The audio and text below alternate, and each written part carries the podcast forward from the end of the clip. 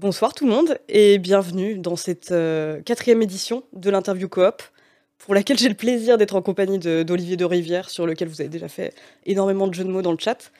Euh, Qu'est-ce que je voulais dire? Ça fait longtemps, ça fait longtemps qu'on s'est pas vu parce que euh, on devait reprendre en décembre, mais le variant au micro on a voulu autrement. Mais je suis très très contente en tout cas de revenir ce soir et pour ceux qui nous découvriraient, sait-on jamais? Canard PC, c'est aussi un magazine. C'est mon moment euh, femme sandwich, hein, je t'avais prévenu. Euh, Canard PC est un magazine et là j'ai le, tout dernier en fait entre les mains.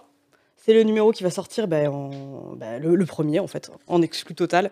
Euh, donc voilà, on y parle de Lego Star Wars, on y parle de plein de trucs. hein. On y parle, moi j'ai fait un dossier sur les artistes environnementaux, c'est comme ça que je les appelle, mais c'est une très mauvaise traduction de Environment Artist. Il y a aussi le hors-série jeu de plateau. Et alors attendez, ah oui, est-ce que tu peux me passer le, le canard PC hardware Et le canard PC hardware où il y a un gros dossier sur le vote électronique. J'aime bien faire semblant de découvrir le contenu, mais, euh, mais ouais, c'est un gros gros dossier de dendu. euh.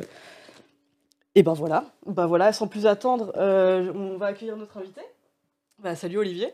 Hello, J'aime bien faire semblant euh, que ça fait pas une demi-heure qu'on est déjà en train de parler. on a déjà eu le temps de couvrir quelques sujets comme euh, la filmographie de Nicolas Cage. euh. Tout à fait. Merci en tout cas de l'invitation, je suis ravi d'être ici. Bah ouais, je, je t'en prie. En plus, on avait déjà eu l'occasion de discuter dans le cadre d'un article sur Obscur, C'est vrai, où tu m'avais un peu parlé de, de ton travail de composition et, tout à fait, et de Hydravision. et de Hydravision et de Tourcoing et de cette région que tu surnommais Silent Lille. Euh, J'étais pas le seul. Ah, t'étais pas le seul? Oui, oui, oui. Et comme d'habitude, vous pouvez poser vos questions dans le chat.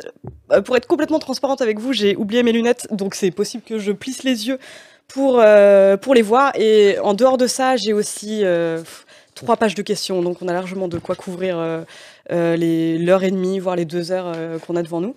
J'ai plusieurs autres choses à dire. C'est que Olivier nous a super gentiment ramené des cadeaux des cadeaux à vous faire gagner, mais alors on verra ça plus tard parce que euh, je pense euh, suivez le Discord et le Twitter, mais dedans bah il y a la majorité des BO dans les que tu as composé en fait. On a Il y en a pas mal. Ouais, bah Pas ouais. toutes. A Plague Tale, Remember Remember Me, Ouais, il y en a un peu plus de certains, un peu moins d'autres. Get Even dont on parlera pas mal, je pense. Ça, ça fait toujours plaisir. bah non, mais je cru comprendre que t'en parlait pas assez de celle-là. Of Orcs and Men. Et ouais, non, mais voilà, il y a, il y a quasi tout. Je vois qu'il manque Obscur, malheureusement, c'est Ah un, oui, un oui. oubli tragique. Et euh, non, il n'y a pas que ça, parce que je tiens à dire que tu as aussi ramené une feuille de score. Ah oui. Que j'ai décidé de garder pour moi. Bah oui, bien sûr. Un original. Euh, un original quand même. Ouais. Et on a aussi donc ce vinyle de Vampire. Qui va sortir qui le. sort bientôt, hein. Oui, Ça sort le combien? Quelque... un moment donné, mais bientôt. Ça va bientôt sortir. Et voilà, bah écoute, j'ai- vraiment beaucoup, beaucoup de questions, mais, euh, mais je pense que je vais, te présenter très brièvement pour les personnes qui te connaîtraient pas, même si là, euh, vous avez vu un bon échantillon euh, de son travail. Mais en gros, donc Olivier de Rivière, compositeur de musique de jeux vidéo, et notamment connu pour celle d'Obscur, je tiens à insister, celle d'Obscur qui était la toute première que tu as, que as faite quand tu avais 22 ans, je crois. Oui, Ouais, ça. jeune. jeune et fougueux, Euh, mais aussi bah, Alone in the Dark, donc le, le remake de 2008, euh, Remember Me, plus récemment bah, Dying Light 2, qu'on a aussi d'ailleurs ici, Dying Light 2, et, euh, et Streets of Rage 4, donc qui est sorti en 2020 et auquel on va, on va jouer ce soir. On va un petit peu, on va un petit peu y jouer, mais euh, je, je vais vous montrer toute mon incompétence à Streets of Rage, que... mais ce serait une bonne occasion, je pense, de revenir un peu sur... ta manière de composer de la musique et euh, j'ai l'impression qu'il y a pas mal de choses euh, intéressantes à dire sur celle de, Streets of Rage. Mais, mais voilà, mais en fait, le, premier truc que je voulais te demander, c'est euh, bah, en fait comment t'es de, devenu joueur avant de devenir donc compositeur? Qu'est-ce qui t'a amené aux jeux vidéo? Comment je suis devenu joueur Il faut savoir que je, je suis vieux. hein. J'ai 43 ans maintenant. Ça, fait, ça commence à faire. hein. Quand j'étais, euh, quand j'avais 20 ans, je voyais les mecs de 40. J'étais là. Oh bon, voilà. Et, euh, et quand j'étais tout petit, j'avais 8 ans, mon papa, il avait un Commodore 128. Mm. Pas le 64, mais le 128. Je tiens à préciser. Ouais. C'est toujours bien de, de montrer qu'on en a plus que les autres. et, euh, et donc, euh, en fait, ce qui s'est passé, c'est que ben, il faisait son traitement texte dessus, et puis à la fois, il y avait des jeux dessus, et j'ai vu un pixel bouger, j'ai pas compris. Et il m'a expliqué que ça s'appelait le jeu vidéo, et depuis, j'ai pas lâché. Et en fait, euh, je ne faisais que penser aux jeux vidéo, vouloir jouer aux jeux vidéo. Euh, je ne, enfin voilà, quand j'étais chez des amis, parce qu'il faut savoir qu'après mon père il a pris un Atari STF 1024, donc pour ceux qui connaissent, euh, qui était donc euh, un Atari qui était puissant, mais pas aussi puissant que le STE, mais c'était pas très grave. J'essayais de me, me, consoler, mais surtout mes, mes, amis avaient des Amiga 500. Mm. Il était hors de question que j'avoue que l'Amiga était meilleur que l'Atari, bien que ce soit vrai.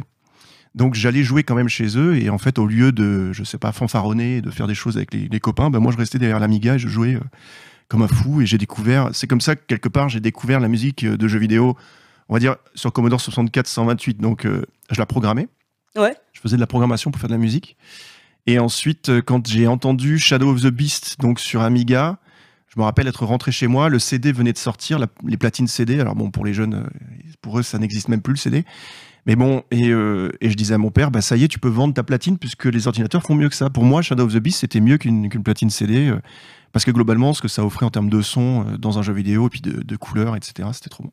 Et en fait, ça m'a jamais lâché. J'ai toujours été un joueur je dirais euh, jusqu'à hier soir, je joue encore jusqu'à minuit à Ratchet Clank parce que j'ai mm. enfin une PlayStation 5.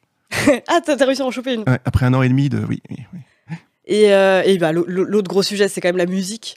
C'est euh, de ce que j'ai compris, ton père était extrêmement mélomane. Enfin, il t'a fait découvrir Peter Gabriel notamment. c'est ça. Beaucoup de, de compositeurs aussi. J'ai l'impression que tu cites encore comme influence aujourd'hui, à part peut-être pour la musique électronique. Enfin, Exactement.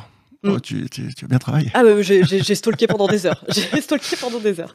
Et, euh, et justement, bah, je me demandais, est-ce que c'est... Euh, donc, tu as fait le, le, conservatoire de Cagnes-sur-Mer dans un premier temps. C'est ton père qui t'a poussé vers cette voie? Mes parents, on va dire. On va pas mêler ma, ma mère aussi. Mhm. et puis oui, j'ai fait euh, Cagnes, Cannes, Nice. Je devais partir euh, supérieur de Lyon, Paris. Et j'ai réussi, par une espèce de pirouette, à, à ne pas y aller. Parce qu'au final, je suis assez flemmard. Et euh, rester 8 heures à travailler son instrument, c'était pas mon truc. Mm. Et, euh, et, donc, il a fallu que mes parents euh, ben, trouvent raison à mon existence, c'est-à-dire un diplôme, un emploi. Et moi, je ne voulais faire que du jeu vidéo et de la musique. Et ce qui s'est passé, c'est qu'au grand dame de ma mère, mon père, quand j'ai eu 14 ans, m'a offert le Falcon 030. Alors autant dire qu'on était 10 à l'avoir en France, mais on était 10 super contents. et pour l'anecdote, j'avais cet ordinateur et je faisais du, ce qu'on appelle le sound tracker, donc c'était pour faire de la musique. Et ça, c'était un 8 pistes, incroyable comparé aux autres, même 16 pistes après, puis 32 pistes. Enfin, il faut imaginer que le Falcon, c'était incroyable. Et, euh, et, voilà que la personne donc qui développait ce soundtracker, parce qu'on était 10, hein, euh, et ben, la chance c'est que c'était un Français, il s'appelait Emmanuel Jacquard. Et euh, pourquoi je raconte ça? C'est parce que donc je suis, euh, j'ai 14 ans, on va faire des coding parties. Enfin, je crée un groupe avec lui. Il a 22 ans, lui, 21, 22 ans, avec euh, Hervé Vazeille, qui, est un graphiste, avec Elie Jama. Enfin, un gros groupe comme ça. Mais moi, je suis tout petit. Hein. Et on, va faire la volcanique, on va faire d'autres parties et on fait des démo making.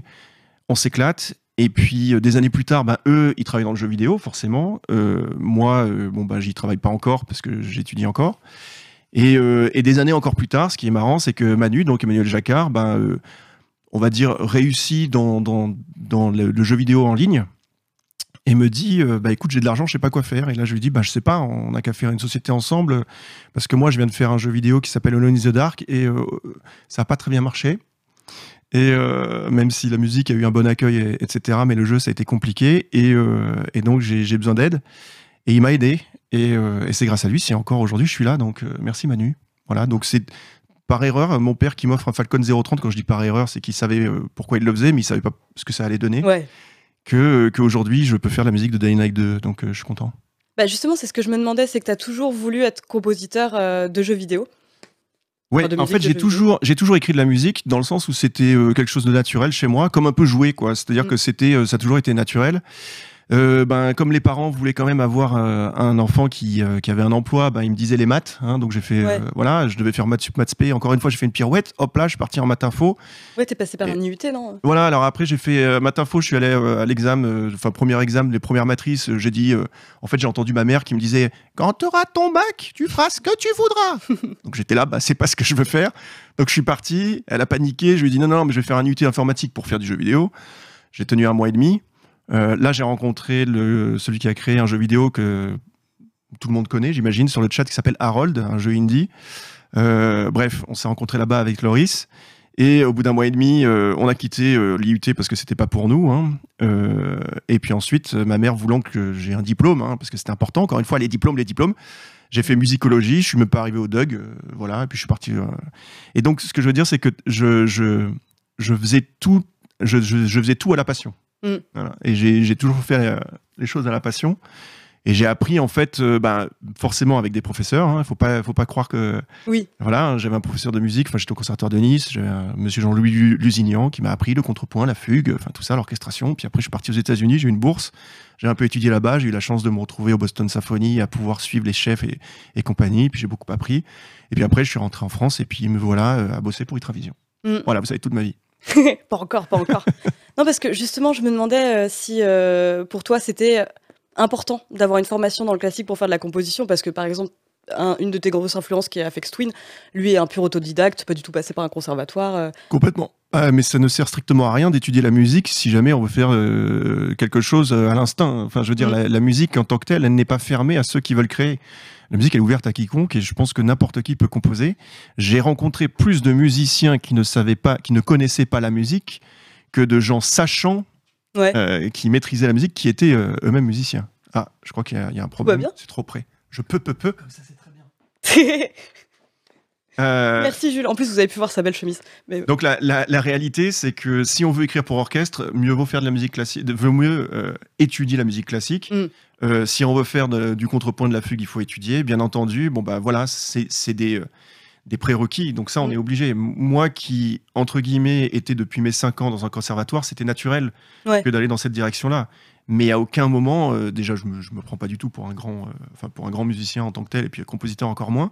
Mais, euh, mais surtout, je pense que c'est euh, le la volonté de créer qui doit qui doit qui prévaut en fait. C'est je pense que des gens bah, comme Afex Twin ou les Beatles ou quiconque qui créent, euh, ils ont ça en eux. Il faut qu'ils dégurgissent quelque part ce qu'ils ont en eux. Mm. Et ben ça passe par la musique, ça passe par la peinture, ça passe par euh, plein de choses. Et il y en a qui ont besoin euh, pour une certaine peinture et ben d'étudier beaucoup, et puis il y en a qui n'ont pas besoin, en fait, etc. C'est pareil pour la musique. Oui, bah oui, c'est- c'est c'est ton cas. Je crois t'avoir euh, lu euh, dans un entretien, peut-être pour Télérama, je crois, où tu disais que les jeux vidéo c'était une passion pour toi et euh, la musique un besoin. C'est ça. Bah oui, exactement. C'est que la, la musique, en fait, c'est l'expression. C'est-à-dire que t- ce qui est très rigolo, c'est en fait, bon, je le dis là, et puis je commence à trop le dire, quoi. Mais en fait, je mets beaucoup de moi dans toutes les musiques que j'écris, et en fait, je Mm. dis beaucoup de choses dans mes musiques, Sur mais euh, bah, sur moi, enfin, sur, sur ce que je peux ressentir, etc. Ce qui est normal, tout créatif fait ça. J'ai tendance à pas vouloir raconter ce genre de choses parce que j'ai tendance à pouvoir à vouloir plus raconter la musique de jeux vidéo par l'interactivité. Mais, euh, mais c'est vrai que la musique, puisqu'on parle de création, et c'est c'est surtout euh, la personnalité quoi, qui, va, qui va être, à moins qu'on soit complètement transparent ou qu'on soit, euh, je dirais, juste au service, euh, comme si on était juste un, un provider de bon, voilà, il faut de la musique au maître, on y va. Chose Mm. que j'ai jamais faite, mais que je reproche pas à ceux qui le font. Quoi. Ouais. Et pour revenir sur cette période euh, conservatoire, alors il me semble qu'à un moment, tu es parti aux États-Unis à la Ouais, Berkeley Music School c'est ça. parce que tu avais besoin en fait d'un nouveau regard en fait sur, euh, sur la musique. Oui, c'est que donc euh, Jean-Louis Lusignan, euh, le professeur émérite du Conservatoire euh, régional de, Fran- de, de- de France, de Nice, euh, commençait à me faire étudier. Ça faisait quatre ans, on était sur les styles avec Ravel et tout ça. Je commençais à me sentir un peu étriqué et puis euh, un peu dépassé par certaines choses. Mm. Et j'avais envie un peu de voir ailleurs. Et puis euh, je faisais une expérience studio personnelle. On m'a dit, mais il faudrait que tu fasses une audition pour aller à Berkeley. Ils font des auditions à Paris. Euh, j'y suis allé, j'ai eu une bourse. Bon, bah, j'y suis allé, j'ai regardé ce que c'était. Ben, c'est un peu comme la fac et comme Berkeley. Je suis resté un mois et demi, deux mois peut-être. Et puis j'étais là, non, ça va pas. Donc ma mère, oh, ton diplôme. Enfin bon, comme d'hab. Et, euh, et euh, mais bon, je suis, euh, j'ai pu en fait apprendre énormément parce que j'ai j'ai eu la chance de tomber chez des personnes qui m'ont ouvert des voies, euh, on va dire royales. Mm. Et, et donc ça a fait que j'ai beaucoup plus appris, on va dire, en autodidacte. Que, voilà. Mais j'ai ce professeur. Voilà. Après mon passage aux États-Unis, je suis retourné le voir. On a fait un an ensemble encore. C'est important d'avoir des, des professeurs. Les professeurs, les, vraiment les enseignants, il faut trouver. Il y en a des très bons et c'est ceux-là qu'il faut trouver. Mm. Et il faut travailler avec eux. Et je, enfin, j'espère que ceux qui apprennent la musique le font avec des gens qui leur transmettent euh, ça avec, euh, je dirais, euh, beaucoup d'amour et de pédagogie. Bah, et justement, aux États-Unis, c'est à ce moment-là que tu découvres euh, Warp, euh, Ninja Tune. euh, C'est alors c'est pas nécessairement aux États-Unis. En fait, c'est que moi la musique électronique c'est quelque chose qui me branchait depuis tout petit puisqu'on en parlait juste auparavant. Je faisais des cassettes des musiques de jeux vidéo évidemment. Alors les cassettes pour ceux qui ne connaissent pas, hein, c'était donc euh, Ça va, Des- ça va notre lectorat, ça va, je te ouais jure. ça va. Bon alors ça va. Sans vous offenser, bien sûr. Et donc, ce qui se passe, c'est que euh, nous avons. euh, J'avais ces cassettes, enfin, écouté cette musique électronique, hein, puisque Ouais. c'est de la musique électronique, hein, la musique de jeux vidéo. Et euh, en parallèle, je faisais des choses euh, donc euh, peut-être moins électroniques, mais moi, sur le soundtracker, je faisais de la musique électronique. Et de toute façon, euh, Aphex Twin, pour ceux qui connaissent leur album Drugs, euh, son album Drugs, il a fait ça en partie sur un soundtracker, quoi. Mm. Donc, c'est vraiment quelque chose qui m'est, on va dire, très familier en tant que tel par rapport à, à- à l'outil. Par contre, ce que lui en a fait, enfin, c'est c'est là où on repère les génies. C'est-à-dire que c'est là où on sait soi-même où on est, quoi. C'est-à-dire, bon, voilà, il est des personnes comme Afex Twin euh, que je considère comme étant un génie euh, et qui a permis à la musique d'avancer euh, dans des directions que, que lui seul a pu, a pu ouvrir, quoi. Et, euh, et moi, je suis, en train- enfin, je suis très reconnaissant euh, euh, dans, dans ce genre de travaux parce que je pense que c'est ce qui permet à des personnes comme moi, à beaucoup de, de gens de toute façon, de pouvoir ben, être inspirés et de- d'avancer, quoi. Donc euh, voilà, donc la musique électronique, c'est et après donc quand je rentre en France, c'est plutôt là en fait où euh, donc des États-Unis, je suis en 2000, euh, bah, je sais pas quand est-ce que c'est arrivé le, c'est en 2000 le 9/11, c'est en 2001, 2001, de- 2001. je suis en juin, 2001, ouais. je suis en juillet, je rentre en France pour repartir en septembre à Los Angeles. Et donc, euh, avant que je reparte à Los Angeles, euh, se passe la tragédie. Et Mm. donc, je ne repars plus aux États-Unis, je reste en France. Et c'est là qu'un un ami d'enfance que je n'avais pas perdu de vue, alors vous allez voir le lien, ça va être génial. C'est lui qui avait un Amiga, Mhm. d'accord? Et c'est lui qui me dit bah, tiens, écoute, Afex Twin, cet ami d'enfance s'appelle Sébastien Renard. Quand moi, je bosse sur Obscure 1, je leur dis que je connais un auteur incroyable qui s'appelle Sébastien Renard. C'est lui qui écrit Obscure 2. Et c'est lui qui va après travailler sur Lone in the Dark. Et enfin, qui vient de faire Uplectel et Uplectel 2. Ah ouais. Donc en fait, lui et moi, on est très proches. Mm. Euh, et on se retrouve comme ça de projet en projet. Et, euh, et on est des amis d'enfance, en fait. Et on se comprend euh, parfaitement. Et je trouve ça. c'est, On va écrire un livre, je pense. voilà. Ouais. Les buddy- le, le buddy movie, bah oui, c'est ça, ça fait vraiment une histoire de buddy movie, quoi. c'est ça.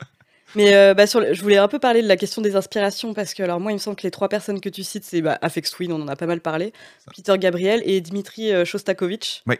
Euh, J'aimerais aussi rebondir sur le fait que tu as fait une blague sur euh, parce que moi je l'ai prise très au sérieux cette blague sur le fait que je sais même pas si c'était une blague sur le fait que Don Davis méritait un prix Nobel pour la BO de Matrix. Ce n'est absolument pas une blague. Je suis d'ailleurs outré, je le dis, face à la caméra. Euh, le prix Nobel, si vous m'en si vous m'en entendez, si vous êtes sur le chat, euh, il faut décerner un prix Nobel à la musique de film pour Don Davis, The Matrix. Moi je pense à titre personnel que Rob Dugan juste pour le morceau Club to Death mérite euh, au moins un prix honorifique. Hum, alors là, nous allons avoir de la discorde, mais c'est Bah je, sais que tu aimes bien la Discord. C'est-à-dire euh, que c'est c'est emprunté, voilà, emprunté à une certaine époque, cette musique-là, Mhm. qui était très bien, voilà, qui sonne vraiment des années 90, et, mais qui aujourd'hui sonne vraiment euh, cheesy. Hein. C'est-à-dire que Ah les bah, jeunes d'aujourd'hui l'écouteraient et diraient Mais c'est quoi cette musique? Alors que la musique de Don Davis met tout le monde d'accord. Mais est-ce que la musique doit être atemporelle pour être appréciée? Parce que le, le truc euh, qui est cool avec Rob Dugan, c'est que c'est une parfaite capsule temporelle des années. euh, Tout à fait. Non, ça doit pas être. euh, C'est pas nécessairement pour moi que ce soit, euh, euh, voilà, on va dire typé d'une certaine époque. C'est pas tant ça, mais c'est juste que pour moi, la musique de Matrix en Don Davis, ce qu'il faut savoir, c'est que j'ai été et je le suis toujours euh, un fervent défenseur de la mélodie. Voilà, pour moi, la mélodie, c'était incroyable, blablabla, c'est central, etc. Euh, et donc, euh, je cherchais à chacun des films que j'aimais les mélodies, puisque ça me rappelait, ça me renvoyait à ce film-là. Mhm. Et on le sait tous, toutes les mélodies qu'on retient, c'est celles de ces films-là. Enfin, voilà. Et, euh, et, euh, et donc je vais voir Matrix, donc je prends 28G, j'y étais avec mon père qui n'a rien compris, il a fallu que je lui explique 23 fois le film, et je pense qu'aujourd'hui il n'a toujours pas compris. Euh, mais surtout, je lui dis, mais est-ce que tu as entendu le score? Mm. Et je, j'ai été choqué, mais vraiment choqué par ce score, Mm. parce que c'est l'un des scores que n'importe qui peut entendre, c'est-à-dire que le lambda qui ait vu Matrix forcément, hein, Ouais, bien sûr. euh, et on lui met 5 secondes du score et il va dire ou elle va dire Ah, c'est Matrix. Mm. Et ça, c'est juste euh, incroyable parce qu'il n'y a pas de mélodie. Par la sonorité de l'orchestre, par les textures et par les wink, wink, on- ah, Mm. c'est Matrix. Ouais, tout Et ça m'a, euh, ça m'a vraiment, je dirais, bouleversé hein, euh, dans, dans mes prérequis, dans toutes mes convictions de jeune fougueux avec panache et tout ça. Bon, ça m'a pas fait changer d'avis que j'écris des mélodies, mais quand même, je lui ai piqué tellement de trucs à Don Davis. euh, il faut que je lui rende, il faut que je rende à César ce qui appartient à César. Et donc, euh, donc voilà, donc Matrix reste pour moi, euh, en tout cas, euh, pivot, mais à la fois pour le cinéma aussi. Oui. Euh, Matrix pour le cinéma, c'est incroyable. Bon, malheureusement, j'ai vu le dernier Matrix récemment. Ils auraient pu éviter. Euh, on n'en avait pas nécessairement besoin de Voilà, celui-ci, ouais, euh, voilà. pour le coup. mais bon. mais euh, ouais, là, en plus, on parle de tes inspirations musicales, mais je sais que tu regardes aussi pas mal de films, euh, de films d'horreur, de vieux films d'horreur euh, qui t'ont notamment inspiré. Et, et j'étais un peu curieuse d'en savoir plus là-dessus. Dario Argento. Ouais. Voilà. Alors ça a une référence incroyable. Ben, attention, là on se donc je, je fais l'aparté parce que c'est rigolo. La complicité, c'est que je regarde tous ces films-là avec Sébastien Renard. Ah ouais? Bah oui, on a 10 ans, 11 ans, 12 ans, 13 ans, 14 ans et Mm. donc on va au vidéoclub et on regarde les Dario Argento et on se fait tous les Dario Argento et on se fait les John Romero et on se fait tous les tout tout tout tout tout, tout, tout- toutes les séries, tous les, les aliens, les aliens, les enfin on a été euh, les The Thing, euh, les Carpenters, enfin Bah tout, oui, d'ailleurs, il y, a- tout, il y a pas une, euh, une référence à Carpenter Si, si, dans j'en ai mis la une. BO de Alors, Light Ouais, alors, bon, la BO, bon, il faut savoir qu'il y a 5 heures de musique, donc la BO fait, en- Ouais. en, fait une heure et demie, euh, parce que bon, voilà. Et oui, il est une référence pure et dure hein, dans le jeu, à un moment donné. euh, Mm. Voilà, bon, bah, les gens l'ont trouvé pour certains et tout. Mais oui, c'est Halloween. Donc, euh, oui, le film d'horreur, de toute façon, enfin, quand on est gamin en plus, et puis c'est de la VHS, et puis c'était c'était hyper sexy d'aller dans le vidéoclub. Euh, Aujourd'hui, les. Les, les jeunes d'aujourd'hui n'ont pas ce sentiment, ils savent pas ce que c'est que d'y aller, de regarder, d'avoir la, la physicalité des choses et de se dire oh là là, on va prendre ci, on va prendre ça, et, et de, de- de- de regarder le film avec les bandes toutes pourries. Et... Enfin, c'était bien, quoi. bon, je dis pas qu'avant c'était mieux. Hein. Non, mais moi, C'est pas ça, c'était différent. je- pour le coup, je trouve que le genre horrifique, aussi bien au ciné que dans les jeux vidéo, euh, reste un, comment dire, un, un genre où les, les différents créateurs osent des expérimentations encore aujourd'hui. Même si effectivement, il y a des trucs très. euh, Il y a des formules, notamment euh, chez Blue Mouse, par exemple, dans le cinéma d'horreur. Oui. Mais euh, il y a quand même des choses. Ah, mais il y a Enfin, plein... Le cinéma de genre, de toute façon, est un cinéma des plus intéressants. Mm. En France, on a Mathieu Thury, pour le citer, parce que bon. euh, voilà, avec qui a fait Méandre, qui a fait auparavant Hostile et tout ça, qui est très dans le, le cinéma de genre. Puis on en a d'autres hein, en France. Ouais, Jess Filippo, bon, Alexandra ou Aja, Julia etc. Ouais. Mm. Donc, je pense que euh, le cinéma de genre, de toute façon, a de, de- de- de beaux jours devant lui, hein, comme Tarantino en fait plein, enfin, etc. Et, euh, et moi, c'est un cinéma qui me parle, mais bien entendu, mais, euh, mais c'est aussi, enfin, je pense, d'une certaine époque, le cinéma de genre faisait partie du, du mainstream, quoi. Aujourd'hui, un peu moins, quoi. Ouais. Voilà. C'est un peu plus aujourd'hui, c'est. Voilà. Je conseille pour ceux qui ne l'ont pas vu, alors je sais pas si tu l'as vu, One Cut of the Dead. Voilà, c'est japonais, il ne faut absolument pas regarder de quoi il s'agit. Ah, c'est Ne coupez pas en français. Euh, Je sais Shinichiro Ueda, je crois. Je sais pas. Le film de zombies. euh, Voilà. Enfin, je dis rien. Ça démarre un film Ouais. de zombies et ça fait très bizarre, mais il faut tenir. Je conseille aux spect- enfin, à l'audience qui nous voit euh, de regarder ce film-là parce que voilà, c'est un film qui, qui- qui- bon, c'est incroyable, c'est japonais et on a beaucoup à apprendre du cinéma asiatique. Ouais, non, c'est clair que effectivement c'est un film sur lequel faut pas se renseigner, mais il faut Mm. effectivement s'accrocher. Je le comparerais euh, au jeu vidéo Doki Doki Literature Club dans le sens où mieux on en sait, mieux c'est. Mais par contre, c'est pas dit que si vous accrochez tout ce temps, vous aimiez à la fin. Faut, je pense qu'il faut vraiment aimer le genre euh, pour ça. Ouais, c'est- bon, Mais j'ai bien aimé. regardez-le, Mais regardez-le, regardez-le et faites-vous votre avis. regardez-le, envoyez vos, vos critiques à Olivier ensuite si vous n'avez pas aimé pour le temps que vous avez perdu. mais euh, One Cut of the Dead. En, Ouais. en, en anglais, en français, je sais euh, pas, et euh, mm. en chinois, non, pardon, en japonais, excusez-moi, je sais pas, un truc comme ça. je crois que c'est Ne coupez pas en français. Mais, euh, mais ouais, en tout cas, de, de ce que tu dis, je pense qu'on parle du même film. Je sais pas. Mais, euh, mais du coup, pour, en- pour parler au sens large vraiment de ton travail de, de compositeur, euh, toi, ce qui t'importe le plus quand, quand tu composes, c'est de coller au gameplay, plus que l'histoire ou les visuels, j'ai l'impression. Alors, c'est pas. Non. Ce qui m'importe le plus, c'est pas nécessairement de coller au gameplay, c'est on va le faire à l'envers. Euh, Qu'est-ce qui fait un jeu vidéo? Voilà. C'est-à-dire qu'il faut commencer par la base. Ouais. euh, voilà. C'est-à-dire que quand on regarde un film euh, et qu'on pose la question à des personnes lambda, qu'est-ce qui fait un film? C'est quoi le noyau d'un film? La réponse serait, Bah, l'histoire ou la mise en scène. enfin, enfin essentiellement le script. Oui. Donc, voilà, c'est le script. C'est-à-dire que tout le monde va juger un film, en tout cas un acteur qui va signer, un réalisateur qui va signer sur un script. Mm. Et c'est la base du travail. Alors je sais qu'Alien 3 a été fait sans script, et il y a des films qui, qui fonctionnent comme ça. Mais on va dire en général, Oui, oui. on a un script. Euh, dans le jeu vidéo, qu'est-ce qui fait un jeu vidéo? Donc s'il faut, il faut tout enlever, là, tout ce qu'il y a autour, etc. Mm. Et ben globalement, c'est une mécanique de jeu. C'est une mécanique de jeu. Donc si jamais on devait s'attarder à l'essence même, à la substance même du jeu vidéo et vouloir la mettre en valeur, eh ben, ce serait de regarder eh ben, qu'est-ce que c'est que la mécanique de jeu dans chacun des jeux pour pouvoir, quelque part, y faire honneur. Euh, donc, bien entendu, après, euh, il, est une enveloppe, il est plein de choses qui vont faire que, voilà, que ce soit bien, les graphismes, l'histoire, les personnages, enfin, on peut avoir plein de choses. Mais reste que la mécanique de jeu, si elle n'est pas là, ben, il n'y a pas de jeu. Enfin, ça s'appelle un film. Mm. Alors, il est vrai qu'on est tombé euh, récemment, enfin, récemment, sur des genres de jeux parce que le jeu vidéo a quand même aujourd'hui le mot jeu vidéo c'est très réducteur. Hein. C'est le jeu vidéo, le spectre des possibles dans le jeu vidéo en termes de ce que ça veut dire. Euh, on va parler de Candy Crush, mm. euh, de Death Stranding, euh, de FIFA. Et puis de Elden Ring, et puis de, je sais pas, Get Even, puisque tout le monde a joué à Get Even sur le chat. Tout le monde. Voilà, tout le monde. voilà je pense que c'est. donc, donc en fait, la, la réalité, c'est que il faut déterminer si le jeu, entre guillemets, se base essentiellement sur une mécanique de jeu qui elle-même est une mécanique de jeu, on va dire, il faut l'identifier pour ce qu'elle est. si on prend les jeux de, de comment s'appelle de Quantic Dream. Mm. Bon bah oui, la mécanique de jeu, c'est une mécanique à, couloir, à tiroir, voilà. Donc il n'y a pas nécessairement. Et encore, enfin, il y a des mécaniques de jeu parce qu'il faut euh, tourner la manivelle à un moment donné. Oui, il y a euh, des tourner QTE. Voilà, bon. Oui, des QTE. Alors, euh, hommage à Shenmue, premier du nom. Hein, voilà. Il faut savoir que j'étais un grand défenseur de la Dreamcast. Voilà. Ah non, mais pas de souci pour défendre Shenmue 1 et 2. Hein. Voilà, voilà. J'ai aussi fait le 3. Bah pareil. Jusqu'au bout. Oh là là, t'as ouvert tous les tiroirs. C'était, ouais, c'est, euh, c'est une expérience euh, assez euh, déstabilisante, mais je l'ai fait. Honneur, voilà. mais donc, ce qui se passe, c'est que quand on quand on analyse le jeu vidéo, donc ce que je veux dire, c'est que moi, quand j'approche un jeu vidéo, la plupart du temps, la première chose que je regarde, c'est mais c'est quoi le jeu? Mm. Puisque bon ben, c'est, c'est qu'est-ce qu'il en est? Donc là, on va dire un jeu comme Plague Tale n'est pas un jeu comme Streets of Rage, qui n'est pas un jeu comme Dying Light 2. Mm. Et qu'est-ce qui va être différent pour moi? Parce que si c'est d'écrire de la musique pour, euh, oui, raconter une histoire, euh, décrire un univers, euh, apporter une immersion, etc. Oui, oui, je vais pas dire non. Évidemment, ça fait partie du job. Mais je suis un joueur. Et en tant que joueur, qu'est-ce qu'on veut? Et on le voit bien. On veut être, on veut être émerveillé par le médium. On a envie d'être oh, oh, il y a mm. quelque chose de nouveau. Oh, ça, je m'attendais pas à ça. Ou c'est quelque chose. Oh, c'est cool, etc.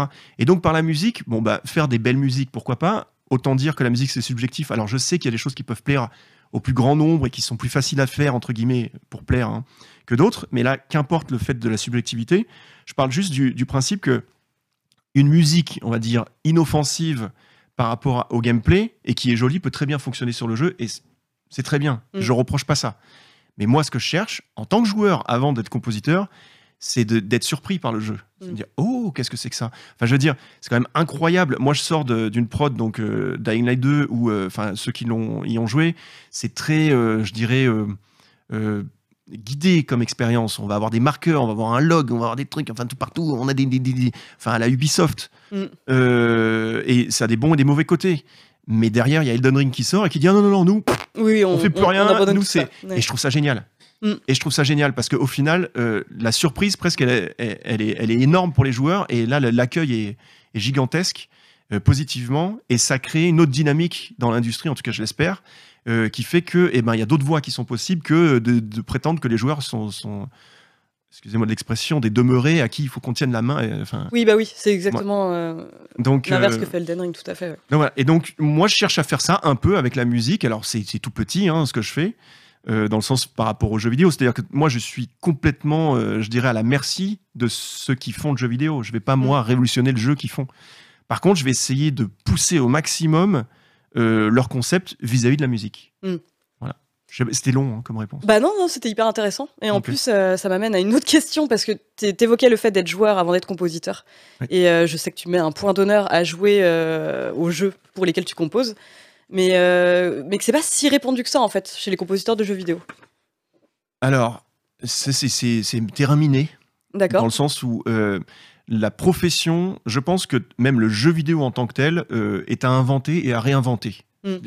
on ne sait pas, alors je sais que c'est pas un discours que beaucoup euh, apprécient, en tout cas dans l'industrie en tant que telle, euh, mais on ne sait pas faire de jeux vidéo. C'est euh, dans le sens où on apprend tous tout le temps. Et la manière dont on fait le jeu vidéo très souvent, c'est par échec.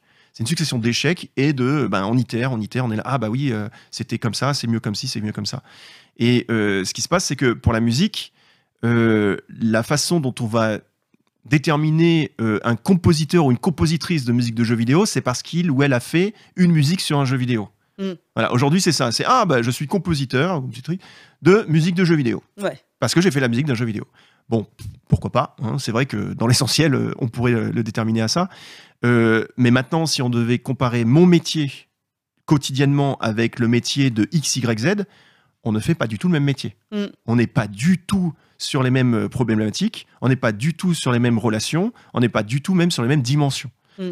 Euh, donc moi, euh, les, les- je dirais les problématiques que j'ai, ce sont des problématiques qui sont euh, à la fois de bon bah d'écrire la musique, de la produire, etc., comme tous les autres, mais aussi et surtout de comprendre le jeu, d'assimiler le jeu, de, de pouvoir communiquer. Donc ça, c'est les dimensions, c'est-à-dire qu'il va falloir que je communique avec l'équipe de manière quotidienne, hein, globalement. Euh, Enfin, Dying Light 2, c'est trois ans de, de boulot. euh, Plague euh, 1, c'était un an et demi. Plague 2, c'est un an et demi. Euh, Streets of Rage, c'est un an, euh, etc. Donc, ce que je veux dire, c'est que c'est c'est un, un véritable, euh, je dirais, une implication de tous les jours, alors que certains ou certaines ne vont avoir qu'à écrire de la musique qu'ils vont envoyer, Mm. et ça va être mis dans le jeu, et ce sera très bien, et très bien. Oui, Mais c'est mon- une approche différente. Exactement. Et je ne reproche pas ce que font les autres. Cependant, ce que je reproche de manière générale aux jeux vidéo, c'est l'absence d'intérêt envers les possibilités technologiques qui nous est offerte aujourd'hui pour l'audio, pour la musique en particulier, et qui sont totalement sous-exploitées, sous couvert de mais non, ça suffit de mettre de la belle musique, euh, pas plus. Mm. Voilà. Et ça, moi, et c'est là où je me fais pas beaucoup d'amis, mais c'est pas très grave, je m'en fais un peu. euh, et ben, j'essaye d'apporter une voix un peu différente en disant non, non, non, non, et on peut apporter quelque chose de différent avec la musique et de manière différente. J'ignorais que ça avait été confirmé que tu travaillais sur euh, A Plague euh, Tale 2. Et oui, c'était Ouais, c'est trop bien.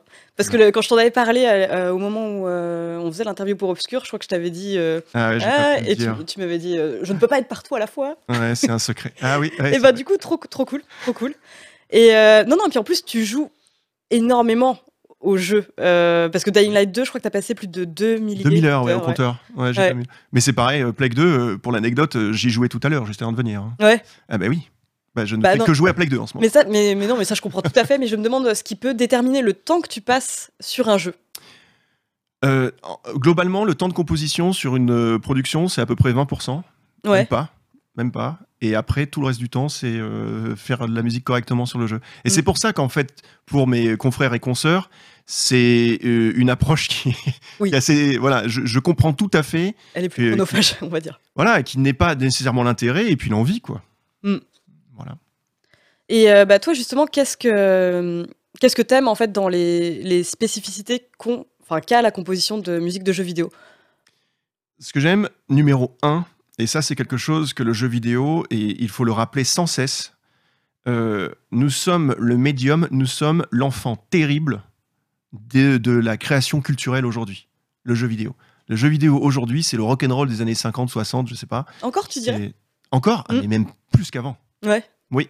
C'est pas parce que, euh, oui, oui, il y a les Activision et Patati qui se font des milliards, que derrière, il n'y a pas des, des petits jeunes Mm.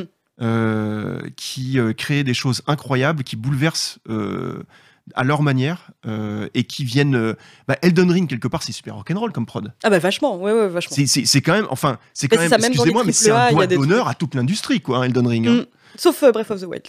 mais oui. Ouais, enfin, bon, voilà, bon, ça, ils vont me citer. Euh, Olivier Desrivières dit que Elden Ring est un doigt d'honneur à toute l'industrie. Bah non, non, mais Bon, complètement. Je, je parle en tant que gamer. Hein, Non, non, mais je, moi je suis assez d'accord avec toi et dans le sens où on a vu des développeurs s'en offusquer justement, euh, notamment exactement, euh, exactement. sur Horizon. Mais Et, ouais. et donc, moi, je, je, je- j'aime ça. J'aime le caractère, je dirais, presque euh, bah voilà, euh, inattendu de cette, euh, de, de cette créativité que les, les gens ont. On va citer à l'époque du, des- des- du démarrage, bien entendu, des, des jeux indie. Enfin, Mm. moi, quand j'avais vu Minecraft, je me rappelle, le début de Minecraft en shareware ou je sais pas trop quoi, mais j'étais mort de rire. J'étais là, mais, mais qu'est-ce que c'est que cette blague? Mais qu'est-ce que... Bon, voilà. Donc, c'est- c'est ça que j'aime en fait, c'est Mm. que on, on ne sait pas et les joueurs sont surprenants et les joueuses. hein, enfin, j'inclus tout le temps euh, tout type de joueurs et de joueuses. Pourquoi? Euh, Parce que je considère que entre guillemets euh, les les sensibilités en fait dans le jeu vidéo sont de plus en plus grandes Et on, on atteint, je pense, un discours dans le jeu vidéo qui devient de plus en plus mature. On a de plus en Mm. plus de vieux euh, qui ont peut-être moins envie de parler de choses, de, de tirer sur des gens et de, de faire de l'action. Oui, Et même si c'était le cas, de mettre derrière des choses qui sont plus intéressantes. Et je pense que toutes ces personnes du cinéma, de la littérature, de, de- de- tout- tous ces cercles qui regardent le jeu vidéo comme si c'était euh, euh, eh ben, une sous-culture, et ben moi je leur dis merci de nous laisser tranquilles. Mm. Merci de nous laisser faire ce qu'on veut. Restez là où vous êtes. Euh, on vous respecte. Mais, mais à aucun moment ne venez imposer vos lois et vos, vos- vos scléroses sur notre médium parce que je pense que le jeu vidéo, en termes de créativité, c'est vraiment euh, phénoménal. Et donc moi, en tant que compositeur, être dans le jeu vidéo, enfin, imagine, juste, j'ai, j'ai, bon, j'ai une vingtaine de jeux, une trentaine de jeux, je sais pas, je pas compter, derrière moi. Je suis allé, je sais pas combien de fois à la Béraude enregistrer des orchestres symphoniques. Je suis allé enregistrer des, des chœurs dans le monde entier, des, des, des, des musiciens hors pair de, de tous les projets que j'ai pu faire, avec les meilleurs ingénieurs du son, euh, etc. Mais si j'avais été dans le cinéma français, Mm. je, je sais même pas si, enfin, je sais même pas si j'aurais fait un film, enfin, Camp- Camping 4. Oh, ça aurait été sympa ça. Enfin, je, je, Non, je sais mais t'aurais pu faire un film de genre. euh, Oui, j'aurais pu faire un film de genre. Bah, c'est ce que bon. Alors, il y a des tentatives, je dis pas, et il y a des gens très intéressants dans le cinéma. Je veux pas dire que il n'y a Mm. pas de gens intéressants, etc. Je dis juste que le jeu vidéo m'a donné. Alors que j'avais 20 ans, j'ai travaillé avec le chœur d'enfants de l'Opéra de Paris, le Boston Oui. Symphony Orchestra. Le jeu vidéo m'a donné la capacité, la possibilité la- artistique d'exprimer quelque chose, mais jamais dans le cinéma. Non mais Remember Me, Mm. oui, nous allons enregistrer un orchestre euh, à la euh, et nous allons complètement mais glitcher l'orchestre, les enregistrements, on va faire n'importe quoi avec. Ouais, Quand je dis n'importe quoi, c'était très sérieux, mais dans le sens où Hollywood n'aurait jamais permis ça, mais jamais. Oui, oui, j'ai l'impression qu'effectivement, enfin, quand tu reviens un peu sur la composition euh, de jeux euh, comme bah, Remember Me notamment, tu, tu pouvais très bien tomber sur quelqu'un qui disait bah écoute moi, euh, moi j'aime pas, ou, ou alors juste on, on va bien voir ce que ça donne quoi. Alors moi j'ai une histoire qui me glace le sang sur Remember Me. Ouais. Voilà. Alors j'ai dit que j'allais sortir des inédits. Euh, donc euh, Jean-Maxime Maurice, le creative director de Remember Me, en fait, ce qui s'est passé, c'est que à la base, donc c'est un nouveau studio, Dontnod à l'époque, euh, fait de cinq, euh, cinq, fondateurs. Jean-Maxime Maurice en étant l'un d'eux et étant le creative director, donc euh, ils envoient une appel d'offres, un appel d'offres, donc un pitch. Mm. Euh, à tous les compositeurs et je sais pas combien on était mais c'était une dizaine moi les pitchs c'est quelque chose que je considère être très très très bancal Mm. euh, et il y a une façon de faire que j'apprécie beaucoup plus qu'une autre. Et cette façon-là, je l'ai pas du tout appréciée. Et pourquoi? Parce qu'en fait, eux, ils découvraient, ils étaient tout jeunes. Mais on était petits, hein, tous, hein, quand même. hein. Mm. Mais, euh, mais bon, ils étaient encore plus jeunes que moi, donc ils étaient très petits. Et, euh, et, donc, et donc, ce qui s'est passé, c'est que j'ai vraiment fait un pitch mais vraiment par-dessus la jambe. Je me, je me suis dit, bon, de toute façon, ça sert à rien. Euh, envoyer des vidéos et des descriptifs pour qu'un compositeur écrive et lance un dé en se disant, euh, oui, parce que c'est comme ça, hein. ils envoient une vidéo, ils Ouais. envoient un, un descriptif un peu, ba- je dirais, euh, qui concis de, voilà, l'univers, c'est une, euh, comment ils avaient appelé ça, une, une pirate, euh, moi, je vais pas dire, enfin bon, bref. Ouais. Attends, tu devais Hacker, composer juste à partir de quelques lignes. euh, c'est ça, c'est ça. Et donc, c'est un concours lancé comme ça mondialement. et Ah, des- payé en visibilité, super. Non, non, non, non, non, non, non. C'était euh, personne ne le savait. Enfin, tu sais, c'est Mm. Under the Curtain, enfin, Ah oui, Curtain et machin, voilà. Et donc euh, après, ce qui se passe, donc ça, c'est ça. Moi, je le sais qu'après. hein. Donc ça, Ouais. c'est- Jean-Max qui me raconte. Jean-Max me dit bon ben voilà, euh, ils nous ont fait écouter donc les euh, 10, euh, 15 euh, ben, tentatives. Mm. Voilà. Donc ils écoutent la première, il écoute, il fait non. La deuxième, non. La troisième, non. La mienne, non. La cinquième, sixième, non, non, non, non, non. Il arrive à la fin, il fait il y a rien. Y a rien qui va. Ça va pas. Il va falloir qu'on demande à quelqu'un. Et là, il dit bon, euh, vas-y, fais réécouter. Et il réécoute, premier, non, non, non, non. Et là, il, écoute- il, il tombe sur le mien. Et moi, en fait, j'étais tellement gavé Mm. quand j'ai fait mon, mon pitch qui servait à rien pour, ma, pour moi. Et euh, je- je- j'en ai la preuve. hein. J'ai envoyé un mail euh, à mon manager en lui disant je ne veux plus jamais entendre parler de cette prod. Enfin, pour moi, c'était euh, Mm. jamais ils, ils allaient me sélectionner. Mais j'étais tellement gavé que je me suis dit bah, je vais faire n'importe quoi. Mais il a fallu que je tombe sur un fou, quand même, Jean-Maxime Maurice, qui, quand je dis un fou, c'est-à-dire quelqu'un d'extrêmement ouvert, et dans le jeu vidéo, ils sont nombreux, qui décèle dans ce que j'ai fait ce grain de folie, et il a dit Ah non, non, non, mais là, il a capté un truc, le mec. Mais ça, je l'ai fait au hasard. Ouais. Et qui- un moment je- où t'étais voilà. gavé. Et lui, euh, après, m'a soutenu. Oui, mais tu vois, le hasard a fait que. J'ai fait non, mais arrête. Euh, voilà, bon, je vais pas refaire l'histoire, mais à chaque fois, j'en parle et ça me glace le sang parce que je me dis, quelque part, parce que Remember Me, ça a été un saut pour ma carrière, Mm. euh, sans ce coup de bol de d'avoir mis un glitch sur des violons et comme comme ça, euh, je serais sans doute pas là aujourd'hui. Donc ça, c'est, c'est ce que je veux dire, c'est que dans le jeu vidéo, des personnes comme Jean-Maxime Maurice, il y en a plein. Mm. Et cette ouverture artistique, cette ouverture d'esprit, euh, Pesa, le creative director de, de Dying Light 2, ou les mecs de Streets of Rage, euh, enfin, c'est, ils ont une ouverture d'esprit que je ne trouve nulle part ailleurs, Mm. nulle part ailleurs. Et ça, artistiquement, quand on a envie de s'exprimer ou besoin de s'exprimer, enfin, c'est phénoménal. Et d'autant plus quand derrière on va à la Bérode, bon ben, on se dit Oui. qu'ils nous donnent les moyens, quoi. Mm. Donc c'est super. Bah, et je voudrais aussi un petit peu revenir sur, euh, bah, sur- très brièvement, sur l'histoire de, de la, de la musique adaptative. Parce que toi, au final, t'arrives dans. Je, t'a- t'arrives, euh, ouais, PS2, quoi. Ton premier jeu, euh, tu composes, c'est sur PS2. PS2. Et euh, je voulais te demander un petit peu, enfin, de, de quelles évolutions euh, t'avais le plus marqué, en fait. Ou, euh, en tout cas, t'intéresse le plus d'un point de vue technique. Alors, ce qu'il faut savoir, c'est que donc moi, je fais un petit rappel historique parce que c'est important. Mm. Je suis en 2000, j'ai une Dreamcast, Ouais. la reine des consoles. hein. Personne ne me dit le contraire. C'est comme ça. La PS2 sort, euh, elle défonce tout pour Mm. de vrai. Et c'est et j'ai du mal à l'admettre parce que j'ai ma Dreamcast. Et quand même mieux. Comme l'Atari, c'était mieux que l'Amiga. Et, et, euh, et un jour, je vois GT3, je me rappelle, un Gran Turismo 3. Ouais. Et là, je, je- je- je- là c'est bon, je, je rends les armes. Je dis, bon, d'accord, c'est vrai, c'est monstrueux. Mais ce que je veux dire, j'ai toujours eu ce goût amer. Et donc, je me retrouve chez Hydravision, on me dit, c'est sur PS2. Ouais. Et là, je leur dis, eh ben, on va lui en faire voir de toutes les couleurs à cette console. Et donc, j'ai eu la chance de tomber sur un programmeur qui s'appelait euh, Bruno Carrez, qui était un programmeur incroyable, passionné. Mais on était tout. J'avais 21 ans, euh, enfin, voilà, Ouais, c'est ça. 22 ans, 21 ans. Il avait quoi, 25 ans, 26 ans, je sais plus. Et, euh, et on passe des nuits blanches entières à essayer de trouver un système pour qu'en fait, la musique. Et ça, c'est quelque chose, voilà. C'est, c'est, c'est- la passion parle ici et la frustration va parler derrière. Tu vas comprendre. C'est que on, on arrive et on développe quelque chose qui fait que dans une cutscene, donc il faut imaginer que c'est sur PS2, on est sur CD, on n'a pas de Ouais. disque dur ni rien. On a ce qu'on appelle des SIC, c'est-à-dire que le CD lit et doit aller d'une position à l'autre, etc. Et donc la musique fait partie de cette euh, lecture, Euh, comme le streaming du jeu, c'est-à-dire on, on, on load au fur et à mesure le jeu. Eh bien, Bruno, incroyable. Donc je lui disais, mais moi j'aimerais que la musique, déjà il y ait plusieurs layers et qu'en plus on puisse la commencer au milieu d'une cutscene. Donc cutscene à l'époque, c'était euh, de la vidéo Ouais. et qu'on puisse la continuer sur le gameplay.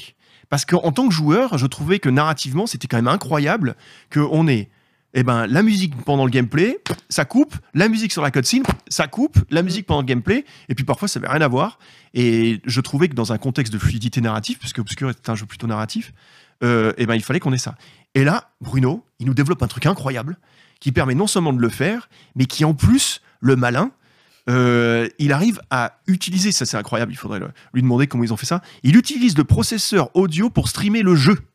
en Ok. fait. Donc ils font une astuce, et je me rappelle qu'il en parle sur les forums PlayStation, et les programmeurs lui disent, c'est pas possible. Mm. Et la fierté du programmeur, et ce que je veux dire, c'est que ces gens-là, les programmeurs, c'est des gens de l'ombre, Euh, sans eux, je suis rien. Enfin, on n'est rien euh, pour le jeu vidéo. C'est des gens qui nous permettent de faire des choses incroyables. Et on a l'impression que, euh, ouais, je fais des trucs géniaux et tout, mais, enfin, excusez-moi, quand je dis ça, ça pourrait être n'importe qui.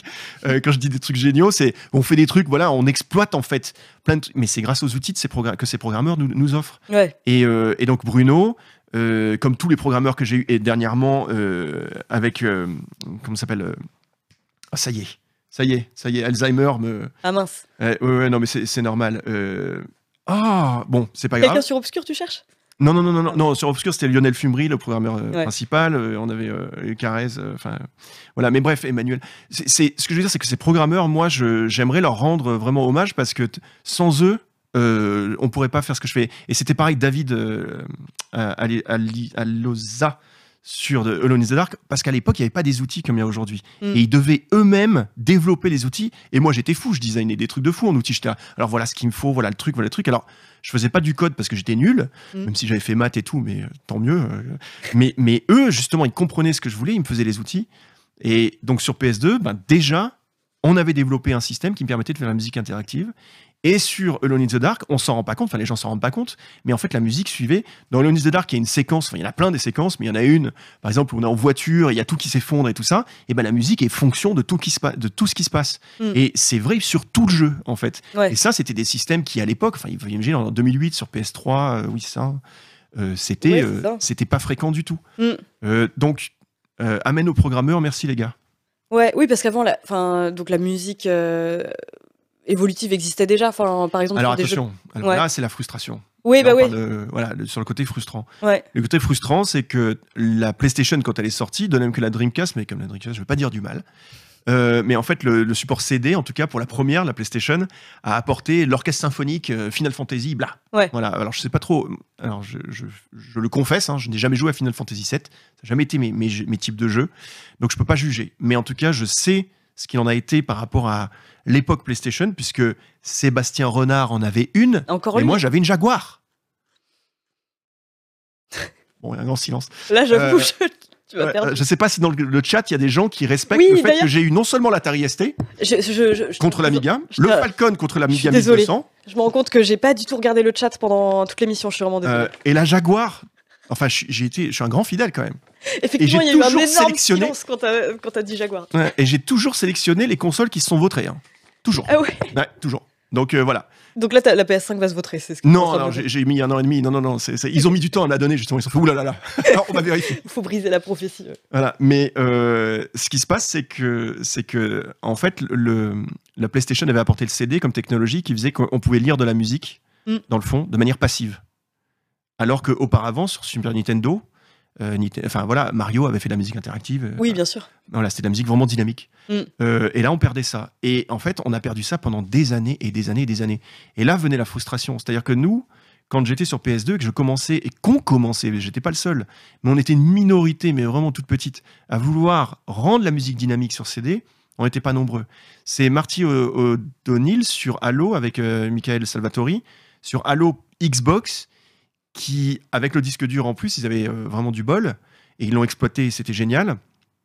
Euh, ils ont fait la musique adaptative telle que moi je l'avais, euh, je dirais, rêvé quoi. Mm. Et pour moi, Halo, ça a été mais un, un, un souffle de bonheur incroyable, me disant ça y est, on va retrouver une, une grammaire euh, du jeu vidéo qu'on avait perdue. Donc Mm. déjà, il faut la retrouver, mais ensuite on va la dépasser. Ouh là là, non, ça c'était c'était moi qui imaginais qu'on allait. Euh, Non, en fait, euh, non, ça fait 20 ans maintenant hein, euh, qu'on est bloqué dans les systèmes. On a. Ça stagne en fait depuis. Ah, ça stagne euh, depuis 20 ans, Depuis euh. PS3, Xbox 360. quoi. Voilà, ça stagne, c'est toujours la même chose, c'est joli, c'est machin. Bon, bah oui, c'est un peu interactif, je dis pas, hein, c'est, euh, ils font bien le taf. Et les, le- le- le- l'argument qu'on va opposer à ce que je te dis, c'est celui-ci Elden Ring. Mm. Voilà. Bah, le jeu, il s'est vendu, oui. Bon, je ne sais pas ce que les gens pensent de la musique, je ne parle pas du type de musique, je parle pas du style, je parle pas de je l'aime ou je l'aime pas, mais je parle de la manière dont la musique est exploitée dans le jeu. Bon, bah. Il n'y a rien de révolutionnaire, il se passe absolument rien de nouveau. C'était intéressant les Demon's Souls. D'ailleurs, je tiens à signaler que Demon's Souls, je, je l'ai acheté à l'époque, je ne savais Ouais. pas ce que c'était. je vais jouer à, j'avais joué à God of War 3 juste avant et j'avais pas compris. hein. Ouais, je- je, je peux ça a, été, ça a été très difficile. Mais justement, quand je suis arrivé au boss et que la musique est rentrée, je trouvais ça incroyable. Et Mm. j'adorais la musique du début, là. Oh, oh je dis, oh, le mood dans Ah, lequel ça mettait. je Ah ouais, non, ça fait flipper, hein, c'était génial. Euh, ce que j'entends par là, la musique était super. Et la Ouais. façon dont il avait utilisé, quelque part, c'était hyper ingénieux. Genre, plus rien, que Oui. pour les boss. Et je trouvais ça génial. Euh, mais, mais ce que j'entends par là, c'est que euh, on a un déficit, en tout cas, sur euh, la, je dirais, dimension musicale de ce qu'elle peut provoquer chez les joueurs. Et quand on regarde, en tout cas, dans ma faible, dans ma petite euh, contribution à ce médium-là, euh, et la réception que les joueurs en ont, je trouve que la réception est là, parce qu'on prend même euh, Dying Light 2, ou même Plague Tale, ou même Streets of Rage, on va sur YouTube, on regarde les commentaires, et les gens vont commenter, ils peuvent commenter sur la musique, mais ils vont surtout dire Ah, la manière dont la musique. Ouais. Et moi, si, le, si la- le joueur, enfin le commentateur, commentatrice dit ça, c'est bon. Moi, Ouais. pour moi, j'ai fait mon taf. Je suis là, bon, bah c'est bon. Ça veut dire que tout le travail qu'on a fait a apporté une dimension au joueur qui fait que pour lui, ça devient essentiel à à Mm. à l'expérience. Ouais, je vois. Voilà. Oui, oui, c'est pas tant une question de dire la musique elle est bien ou pas. C'est vraiment le fait que la manière dont elle est amenée. euh, Exactement. je vois. Mais justement, enfin, tu, tu dis qu'il n'y a pas eu beaucoup d'évolution en fait depuis 20 ans, mais euh, est-ce que toi t'imagines des, des euh, j'en sais rien moi, un, un bon possible Enfin, comment t'imagines le futur de la musique de jeux vidéo? Ah non, mais moi je suis comme un fou en ce moment parce que exactement comme euh, les, j'imagine sur le chat, il y a plein de gens qui ont vu les méta-humains ou qui ont vu le dernier Matrix euh, Resurrection, non pas, pas le film euh, Révolution. Comment ça s'appelle? Awake- Comment ça s'appelle sur euh, PS5 et Xbox Series Ah pardon, oui, euh, oui, Awakening ou je sais plus. Je sais plus. Mais ouais, le truc qui est une démo d'Unreal Engine Voilà, 5 le truc où euh, on est, et on, qui est fou. ouais. on s'est tous dit ça y est c'est fini. euh, Ils sont très PC, mais euh, je pense qu'il y en a quelques-uns qui l'auront fait dans, dans le chat. non mais PC, euh, enfin ils peuvent reconnaître que de toute façon c'est Unreal 5. Enfin voilà. euh, Ouais, c'est euh, clair. et donc euh, ah parce que ici c'est ah d'accord les PC les consoles. Ah, canard PC, canard PC, monsieur. Excusez-moi. Ah, euh, mais Non, non, moi j'ai fini, hein, ça, ça y est, j'ai passé l'âge. Mm. Mais, euh, mais euh, ce qui se passe, c'est que euh, le- les méta-humains, pour ceux qui ont vu ce que ça pouvait donner, ou euh, les univers procéduraux que Unreal 5 peut proposer, euh, ils le proposent aussi par ce qu'on appelle les meta-sounds. Mm. Et les meta-sounds, c'est une technologie qui va, je pense, révolutionner la manière dont on fabrique l'audio dans un jeu vidéo, pour plein de raisons. Mais tu imagines que moi, la première chose que j'ai faite, c'est plonger dedans, Ouais. euh, réaliser que c'était gigantesque et presque c'est vertigineux, et euh, je pense que je vais avoir besoin d'aide parce que là, ça devient très, très, très, très, très technique. Mais je pense que le futur est là. C'est-à-dire que de la même manière qu'ils vont être capables de créer des choses, euh, je vais dire, euh, procéduralement, aléatoirement et tout ça, Mhm. on va pouvoir créer du son directement depuis les machines Ouais. et, et donc créer de la musique. Je parle pas de, ma- de- de musique qui se compose toute seule. hein. Non, non. Je parle vraiment du fait que on va plus enregistrer un orchestre séparément. L'orchestre fera partie du truc. Enfin, il y a, il y a tellement de choses à faire, il y a tellement de choses à voir. Mais même avant cela, parce que ça, c'est euh, voilà, Et les 20 ans qu'on vient de passer, de toute façon, il va bien falloir qu'ils avancent, quoi. Enfin, Ah, ce serait bien, ouais. je sais pas quand est-ce qu'ils vont se décider euh, euh, à, à- à se dire, bah ouais, c'est vrai que la musique peut provoquer d'autres choses que juste être jolie, quoi. Mm. Enfin, j'espère. D'ailleurs, d'un point de vue technique, tu utilises quel type de, de logiciel enfin, aujourd'hui? Pour euh, écrire de la musique? Ouais. Alors, moi, j'utilise Cubase euh, parce que voilà, hein, je, suis- je suis un vieux, Euh, mais c'est un outil très bien pour la composition. Euh, de toute façon, je, je suis très peu regardant sur les outils, je t'avoue. Euh, ce que je dis très souvent aux compositeurs et compositrices en herbe, c'est non mais me dis pas comment, fais-moi juste écouter. Mhm. Et puis je vais te dire si moi j'aime ou j'aime pas, et je vais pas te dire c'est bien ou pas. C'est pas à moi d'en juger. Je peux te dire, juste te dire si c'est quelque chose que j'aime euh, écouter ou pas. Ouais. Euh, les outils sont aujourd'hui, euh, il y a une, il y a pléthore d'outils pour pouvoir créer des choses, que ce soit euh, que ce soit pour différents types de, de compositeurs, compositrices, différents types de styles. diffé- Tout est là. Enfin, je veux dire, en fait, voilà, la, la- la- la- la- le vrai argument, c'est celui-ci. Il n'y a plus d'excuses, en fait. Les gens n'ont plus d'excuses D'excuses pourquoi pour, créer, pour dire Ah ouais, mais je peux pas parce que j'ai pas les moyens. Il n'y a plus d'excuses. Ah oui, Aujourd'hui, oui, je, euh, oui, je vois avec un. PC, euh, je dirais, d'il y a 10 ans, Oui, qui coûte. euh, Enfin, Bah, voilà. ouais. Le souci, c'est pas tant de créer de la musique, parce qu'effectivement, il y a plein d'outils formidables à disposition. C'est plutôt comment est-ce que tu te débrouilles pour la faire exister quand euh, il y a une Ah, mais alors ça, c'est différent. Ça, Mais chose. ça, on parle d'un- du business et ça, c'est. Enfin, moi, j'ai aucune idée. hein. Ouais. non, non, bah ça, malheureusement, ouais, il n'y a pas de, de magie, quoi. Mais euh, non, mais justement, enfin, je me de- mais ça, on en parlera peut-être plus tard, parce que je me rends compte, euh, enfin, qu'on joue à Street of Rage, un de ces quatre, quand même. Ah oui. Mais, euh, mais avant ça, moi, j'ai envie de parler de- d'Obscur, justement, parce que tu en as parlé un peu brièvement. Mais euh, j'ai envie d'en parler parce que toi, un truc que tu mets souvent en avant, c'est le fait que tu discutes beaucoup avec les développeurs. Enfin, vraiment, quand tu travailles sur une musique de jeu, c'est des discussions permanentes, etc. Et je sais que dans le cas d'Obscur, euh, bon, donc il y a un jeu horrifique euh, que je devrais même pas avoir vous présenter parce qu'il est super bien. Euh, C'est incroyable d'entendre ça. il te faut du. il- Toi, tu avais besoin de temps pour installer un- une, Mm. une ambiance horrifique, enfin, en tout cas via la musique. Et à un moment, tu parles du fait que donc, Pierre, Le roux. ouais. Pierre Leroux euh, donc, euh, te met par exemple face à un couloir, qui, mais toi, tu passes en deux secondes. Et en fait, toi, tu lui dis, mais non, mais il me faut plus de temps pour, euh, plus de temps pour, installer, pour installer un sentiment de malaise. Et donc, à partir de là, lui, il fait un couloir plus long. Et je me demande si c'est le genre de discussion que tu as, que as eu souvent avec eux, Alors, bon, je rappelle une chose le jeu vidéo d'il y a 20 ans n'est pas le jeu vidéo d'aujourd'hui. bien sûr. D'accord Mm. Donc, premièrement, euh, ça ne veut pas dire qu'on ne fait pas les jeux vidéo comme on les fait il y a 20 ans, c'est-à-dire les indies, les gens qui sont chez eux, Ouais. le font comme nous on le faisait il y a 20 ans, puisque quelque part, on- voilà. La différence, c'est que les gens aujourd'hui pas d'excuses. Ils ont des moteurs comme Unity et tout ça, Mm. enfin Unreal, euh, alors que nous, à l'époque, on n'en avait pas. Mm. Donc nous, il fallait vraiment que les codeurs soient des, euh, des génies à coder en assembleur, je sais pas trop quoi, je comprends rien, et euh, c'était phénoménal. Mais l'idée, c'est que, oui, ces discussions-là, en tout cas sur Obscure, elles étaient extrêmement enrichissantes d'un côté comme de l'autre, parce que ben, on apprenait tous, on était des gamins, hein, vraiment. Et, et donc quand Pierre arrive en me décrivant la séquence, bon ben moi j'écris la musique, quand il me montre le gameplay de la séquence, je lui dis mais c'est pas possible, ton couloir est beaucoup trop court pour installer le climat que tu aimerais, parce que il faut toujours déterminer qui décide, hein. ça Mm. c'est important. Ouais. Euh, une œuvre artistique euh, est très rarement, d'accord, euh, l'œuvre d'une commission, d'accord. Il faut qu'il y ait un ou une chef. Mm. Euh, parce que bah, c'est pour ça qu'on a des réalisateurs, euh, des, des créatives directeurs, je sais pas comment on dit, directrices. euh, voilà, on a Johan pour ce qui est de Spiders, euh, pour tous les jeux Gridfall que j'ai fait euh, Mm. avec elle. elle a la vision. Pesa sur Dying Light 2 avait la vision. Voilà, euh, David Deden sur Plectel a la vision. Donc Pierre Leroux avait la vision. Donc ce sont ces personnes-là qui ont la vision. Et donc moi, mon travail, c'est de comprendre cette vision et de réaliser cette vision vis-à-vis de la musique. Mais c'est dans une écoute en fait de, de ces. On n'est pas. Quand je dis ça, c'est on n'est pas entre guillemets des, des, des exécutants à cette vision. Mm. On est des forces de proposition. Et en fait, le directeur n'est pas là pour dire en autoritariste, je sais pas comment dire, en autoritaire. Enfin, Oui. c'est comme ça, comme ça, c'est comme ça, c'est comme ça. Mais plus à dire voilà ce que j'aimerais faire, Mm. écouter les propositions et trancher. Mm. En tout cas, c'est comme ça que moi j'ai pu travailler sur toutes les productions que j'ai pu faire. Et euh, c'est extrêmement agréable, puisque au final, euh, ben, on, on sait euh, vers où on va et on sait qu'on a, euh, on va dire, voix au chapitre, mais dans la direction qu'on nous a donnée. Euh, donc ça, c'est très bien.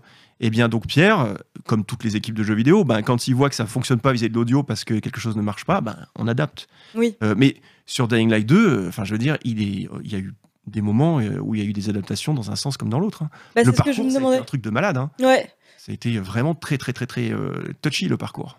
Pourquoi? Mais parce que le parcours, c'est le core gameplay de Dying Light 2. Mm. Et donc, comme c'est le core gameplay de Dying Light 2, moi je me suis dit, bah, c'est le core gameplay de mon système musical. C'est, c'est- Ouais. Ça doit être ça, quoi. Alors, il y a un autre truc qui, justement, est transparent pour les joueurs, qui est en fait tout le côté open world. Alors, ça, ce qu'il faut savoir, c'est que technologiquement, ce qu'on a fait pour la musique sur Dying Light 2 par rapport à l'open world, on a été euh, au-delà de tout ce qui a été fait jusqu'à présent, mais bien entendu, personne ne le ressent.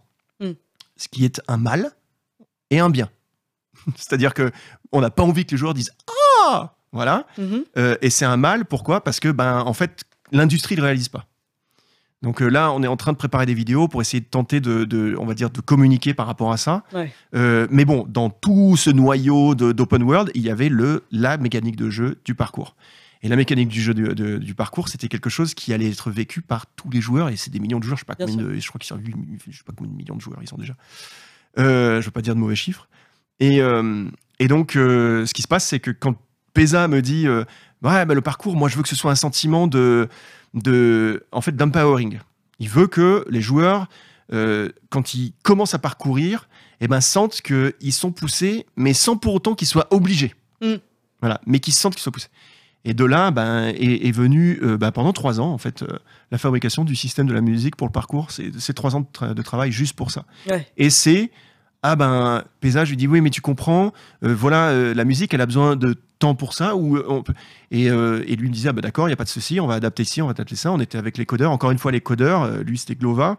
Le codeur tout à l'heure que j'arrivais, pas à retrouver le nom, c'est Lucas Romagnoc, codeur audio. Donc voilà, donc c'est encore une fois la c'est un exercice d'équipe, le jeu vidéo. Bien sûr, ouais. C'est pas un exercice de, de, de, de, de personnes. Enfin, dans le sens, il faut pas croire que c'est une personne qui fait tout, ou deux ou Ah trois. oui. C'est vraiment un sentiment. euh, ouais. on, on est tous ensemble et c'est difficile de faire un jeu vidéo. Enfin, euh, bon, je veux pas faire, euh, voilà, pleurer dans les chaumières et tout ça, mais euh, enfin, je sais qu'il y a beaucoup de critiques sur l'industrie, sur mais c'est très difficile de faire un jeu vidéo. C'est très, très, très difficile, quoi. Bah, c'est un discours qu'on entend effectivement assez souvent. Enfin, Voilà. parfois tourné d'autres manières, euh, type euh, un- chaque jeu vidéo est un miracle. euh, Enfin, c'est. euh, Bah, Quand il sort, oui, c'est un miracle. Ouais. Enfin, les, les joueurs, mais et moi, je ne dis pas ça pour que vous soyez clément sur les critiques. Non, ou que les joueurs 10 se sur 10 disent, les. Voilà, moi j'ai vu tous les jeux que j'ai sortis, ils ont été saqués, mais c'est pas grave. Euh, non, pas. C'est faux, c'est dernièrement moins. C'est entièrement Mais, Alors là, euh, t'as pas vu la note que j'ai mis à Streets of of Rage 4, ni celle que mon Mm. collègue a mis à Plague Tale, manifestement. D'accord, on va pas parler de Dying Light 2 parce que je sais pas si vous l'avez noté, mais bon, c'est pas grave. Il a été noté. Voilà. Mais, euh, mais bref, tout ça pour dire que. Attends, je- du coup, tu m'as perdu. On parlait d'Obscure, ouais, Obscure, Obscure, euh, Obscure 2. euh, Obscure 2, qui est, ça, ça- je- ça me tient à cœur parce que euh, je sais que c'est un, un jeu. euh, tu- on parle, moi, je parle d'Obscure euh, vraiment euh, avec euh, beaucoup, beaucoup d'adjectifs positifs, mais c'est vrai que c'est des jeux qui n'ont pas été globalement très bien reçus d'un point de vue commercial, mais qui sont beaucoup moins comment dire, je vais pas dire moins bêtes qu'ils en ont l'air. Enfin, c'est pas juste un jeu où on tire sur des monstres. Et dans le cas d'Obscure 2, euh, et je trouve que tu en parles très très bien, c'est un jeu qui parle de la peur de la transformation du corps pendant l'adolescence. Bah, en tout cas, c'était un sujet de fond que personne n'a vu. Mais si, mais si. Bon, que tu as vu, non, non, non, Bien mais, non, mais d'autres personnes. mais, euh, mais oui, oui, mais il faudrait interviewer euh, Sébastien, parce que bon, il serait disponible, je pense. Mais bon, c'est lui qui, euh, qui, qui, qui- qui aussi est allé à travers ça, quoi, avec Pierre, hein, Leroux. Bah, en fait, je, te pose la, enfin, je t'en parle parce que je suis aussi intéressée sur la manière que tu as, toi, d'inclure ce type de thème, en fait, dans, dans ta musique, dans le cas d'Obscure 2, par exemple. Eh ben, la facilité que j'ai eue dans Obscure 2, c'est que j'avais du cœur, et donc comme j'ai du cœur, j'ai du texte. Et comme j'ai du texte, moi j'aime faire que le texte soit cohérent par rapport au jeu. Mm. Et donc, euh, dans Obscure 2, tu entendras souvent corpus gemitu, euh, qui veut dire le corps gémit, le corps euh, voilà, euh, souffre, qui est en fait ce, ce rapport à la transformation, je dirais donc d'une manière horrifique Mm. pour les adolescents, de voir, enfin quand t'es un gamin de 10 ans qui commence à avoir des poils qui poussent, enfin de 10 ans ou 12 11 ans, 12 ans, je sais plus, hein, ça fait... À peu près, ouais. Voilà, une femme, voilà, qui a ses, ses seins, euh, enfin, c'est- c'est- on a tout le corps qui change, on a des boutons partout, on a, Mm. enfin, c'est, et puis on, on a la peur, on a la peur de, de- voilà, euh, les enfants, euh, enfin, les- les- les- la taille du sexe des hommes, euh, Ah bah, qui le- très représenté dans Obscure 2, ouais. voilà, on- c'est toutes ces, ces- ces espèces de, de, de- ben, voilà, de, de choses qu'on découvre. Et ben c'est vrai que personne, en tout cas dans les reviews, euh, n'avait noté qu'en fait ça parlait pas que de ça, mais que c'était un sujet de fond et que Mm. les monstres développaient ça. Enfin, pour les- ceux qui ne connaissent pas, on avait quand même un monstre. Le premier monstre, c'était une espèce de pénis qui pendait comme ça, avec, géant, dire, avec hein. des dents autour. On avait euh, Des femmes une- enceintes. voilà, une femme araignée avec un corps comme ça qui s'ouvrait avec un cordon ombilical et puis le corps était rempli de dents et puis il te tirait avec le cordon puis t'a- il t'avalait. On avait une, une, une, une sorte de, de, de femme ou d'homme, on savait pas trop ce que c'était, mais obèse, mais vraiment, enfin liquide presque, enfin qui, qui- qui était horrible.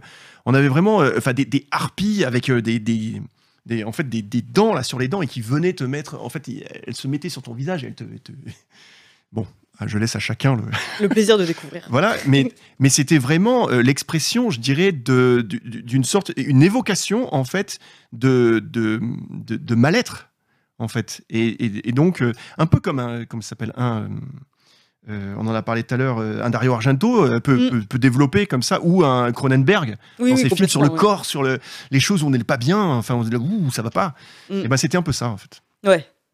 Non, mais et, euh, c'est pour le, le premier épisode, du coup, comment t'es venue l'idée de travailler avec le cœur des enfants de l'Opéra de Paris?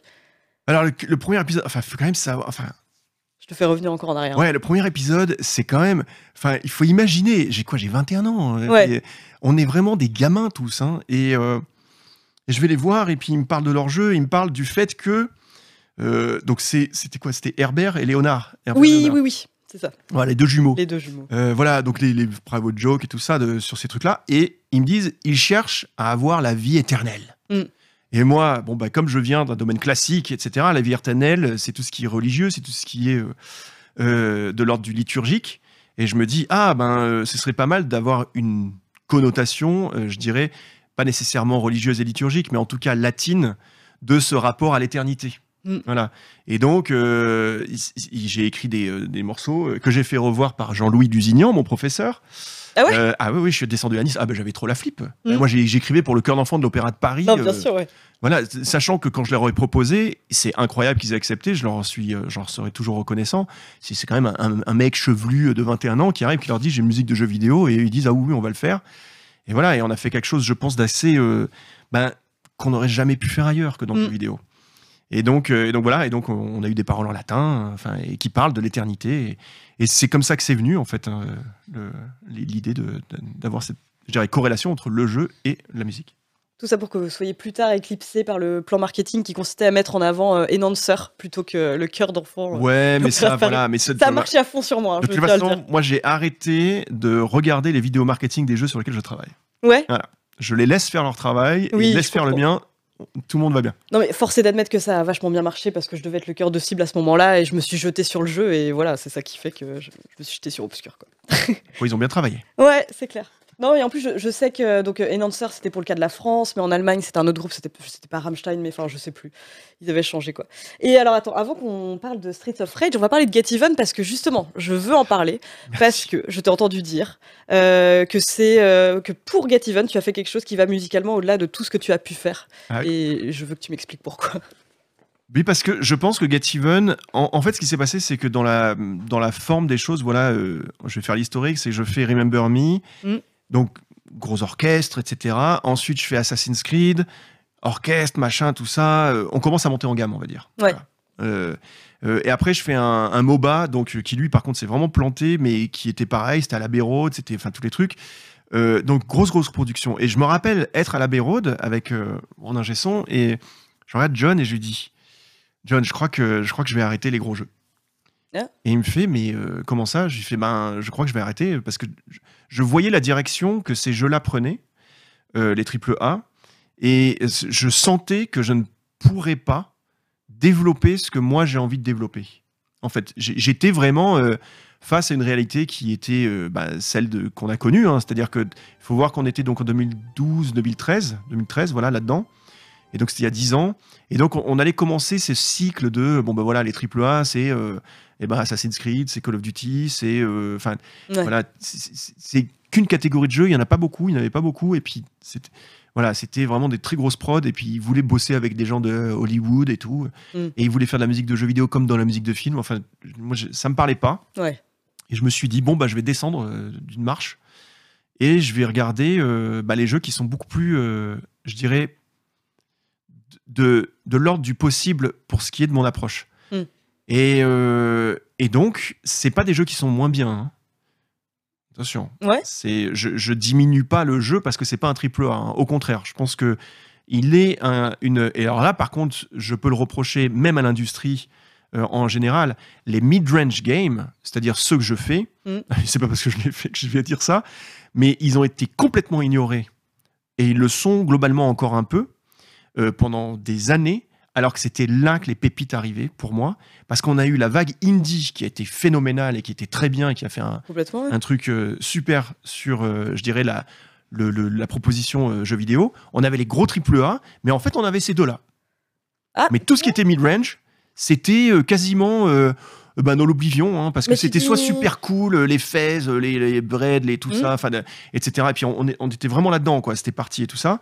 Mais les jeux mid-range, quoi, ce qu'on va appeler les B, les double A ou les Oui, trucs les comme double ça. A, ouais. Voilà. Tu, tu, juste qu'ils sont ignorés, mais par qui? Par les joueurs et la. Oui, oui, oui, par l'ensemble, euh, partout, quoi. C'est-à-dire Mm. que les, par les euh, et je, je n'ai aucun, euh, je dirais, je, je- je- je ne m'attache guère au prix, on va dire, Mm. mais ça donne bien la température. Et on voyait bien que ça allait soit chez les- draws AAA, soit chez les indies. Mais à aucun moment ça, ça allait taper euh, dans un truc qui était mid-range, quoi. Jamais. Euh, et, et donc moi, puisque bon, bah, l'Atari, puisque la Dreamcast, puisque voilà tout ce qui est l'échec, je me suis dit je vais continuer et je vais aller vers les mid-range. parce que Mm. C'est là, voilà.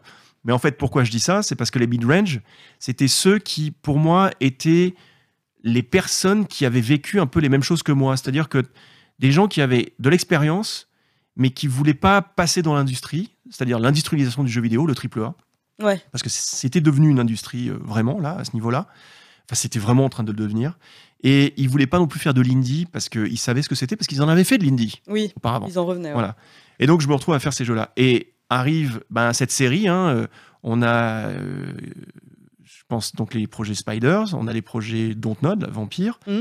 et on a Get Even. Voilà. Et Get Even fait partie de ces projets-là.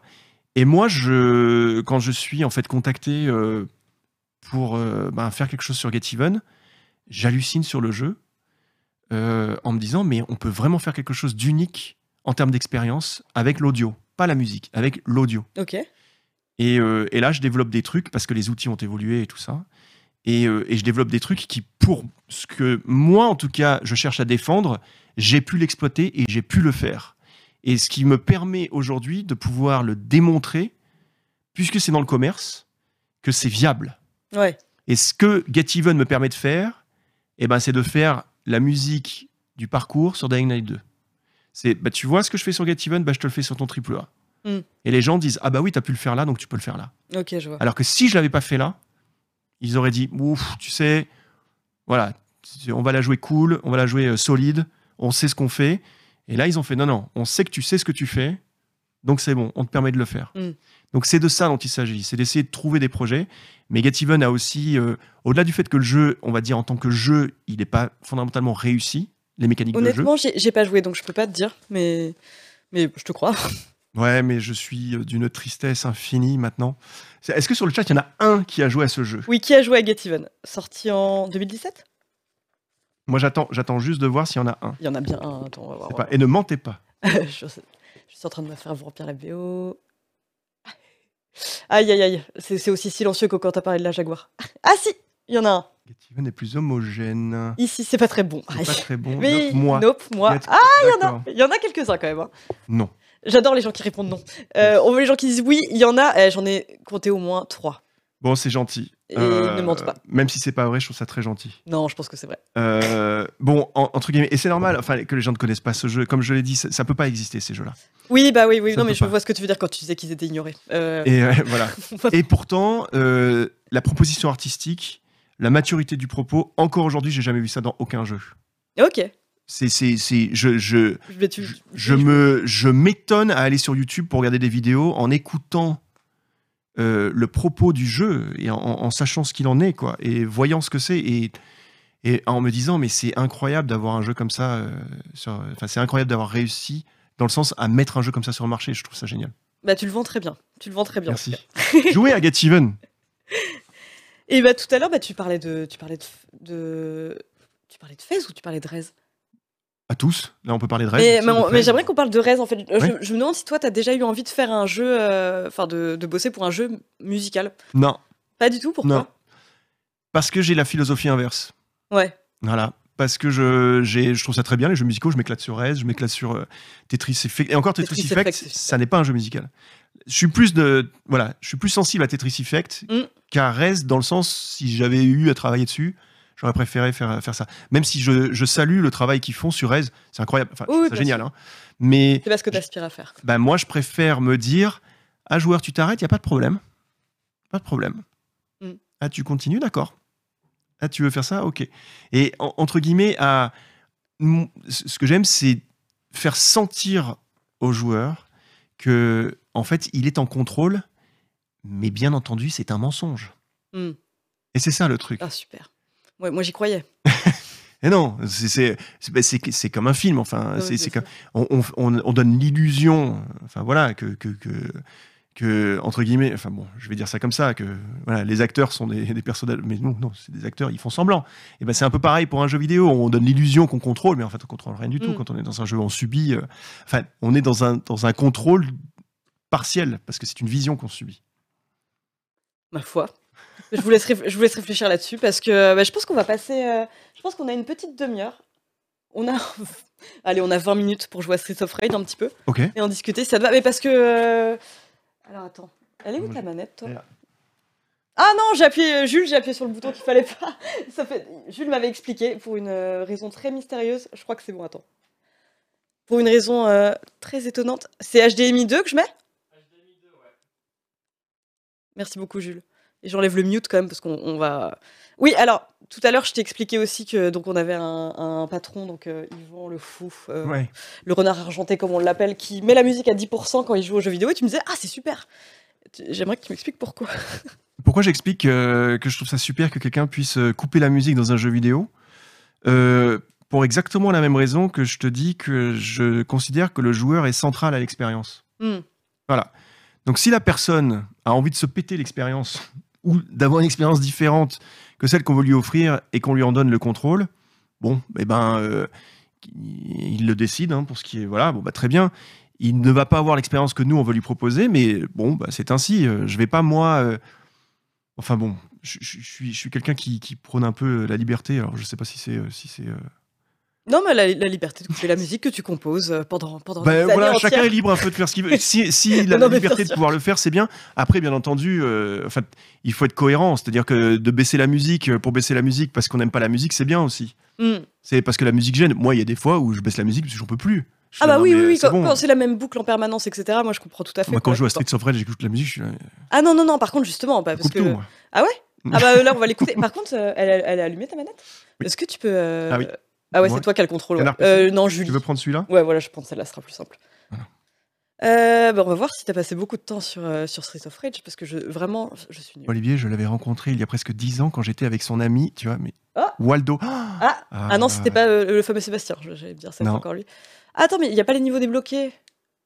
Ah bah super. Euh, Eh ben c'est pas grave, on va commencer par le premier. le premier niveau, bah, c'est très bien puisque c'est la musique de Yuzo. Et puis après Oui. la mienne. Et après la tienne, dans, dans la rue là. Ouais. Euh, On peut en parler de ça, c'était marrant ça. Ah ouais, non, mais ça j'ai trop hâte. Euh, alors attends, du coup, toi c'est bon, tu peux me rejoindre. Euh, X. Ah, Ah, t'inquiète, c'est. euh, C'est notre. Non, mais vraiment, j'ai l'impression d'avoir 80 ans. Euh, alors attends, je remets. Ouais, c'est bon. alors, là- ah oui, et là, tu te manques Ouais, je, Ouais. je- je fais ça. Et Hop. allez hop. C'est voilà. vrai que c'est pratique de- de- effectivement d'avoir un compositeur qui sait jouer. C'est normal que nous on ait un overlay Red chez un télo, euh, Jules.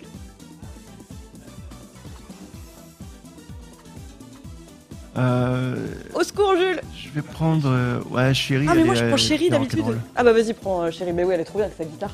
Mais justement, parce qu'elle a une super attaque, euh, j'avais tendance à épuiser toute ma, toute ma jauge en fait de Ah. coups spéciaux. Ah oui. Parce que juste je voulais voir la guitare quoi. Mais non, non, j'ai bien compris que c'était pas comme ça que ça marchait. Mais euh, ok, bah du coup, je vais prendre Blaze. Attends, mais on n'entend rien nous de la musique Euh. Bon, moi je passe les cutscenes, ça sert à rien. hein. Ah, Enfin, je dis pas ça. euh, Non, mais attends, il y a comme une, une histoire avec. euh, ils veulent Ouais, le rôle de- des habitants avec la musique. Moi, alors personnellement, et ça ne, voilà, ce que je dis très souvent aux développeurs avec qui je travaille, enfin quand je travaille, je leur dis, vous savez, moi, la cutscene, c'est le premier, la première excuse pour prendre mon téléphone. Voilà, c'est dès que j'ai une cutscene, hop, C'est le moment où t'es plus joueur quoi. ben voilà. Mais euh, je suis d'accord que parfois c'est nécessaire et tout ça. Alors attends, faut que je me rappelle. Donc bah, la musique, ça fait tout, tout. Ah non, non. euh, attends, vous l'entendez le- dans le chat la musique vous parce que. Non, Ah ok parfait. Bon bah nous on n'entend rien. Euh, bah là c'est trop tard, je suis en train de, de- de me prendre la tête avec des malfrats. Attends, mais... je te protège, ne t'en fais pas. Tiens, je- Ah non mais je vois ça. Non, mais... mais justement, quand t'es contacté pour cette BO là, là désolé ça va être un exercice très sympa qui... Oh pardon, je te frappe toi Non mais c'est bien. C'est. euh, Quand t'es contacté pour par Cyril Imbert je pense, euh, pour, Oui. euh, pour bosser euh, sur Streets of Rage 4, ils avaient déjà... Non, déjà, alors l'histoire de Streets of Rage, alors ça aussi c'est garni, ça c'est une histoire. Attention, je sais même pas si Cyril accepterait que je la raconte, mais c'est pas grave, je le fais quand même. Oh là là. De toute façon, ça reste entre nous. Mhm. Euh, et en fait, j'étais, euh, c'était la Gamescom, je sais plus. Ouais. Et euh, j'ai discuté avec un ami sur un éventuel Streets of Rage 4, et c'est véridique hein, ce que je dis. hein. Cet ami pourra confirmer.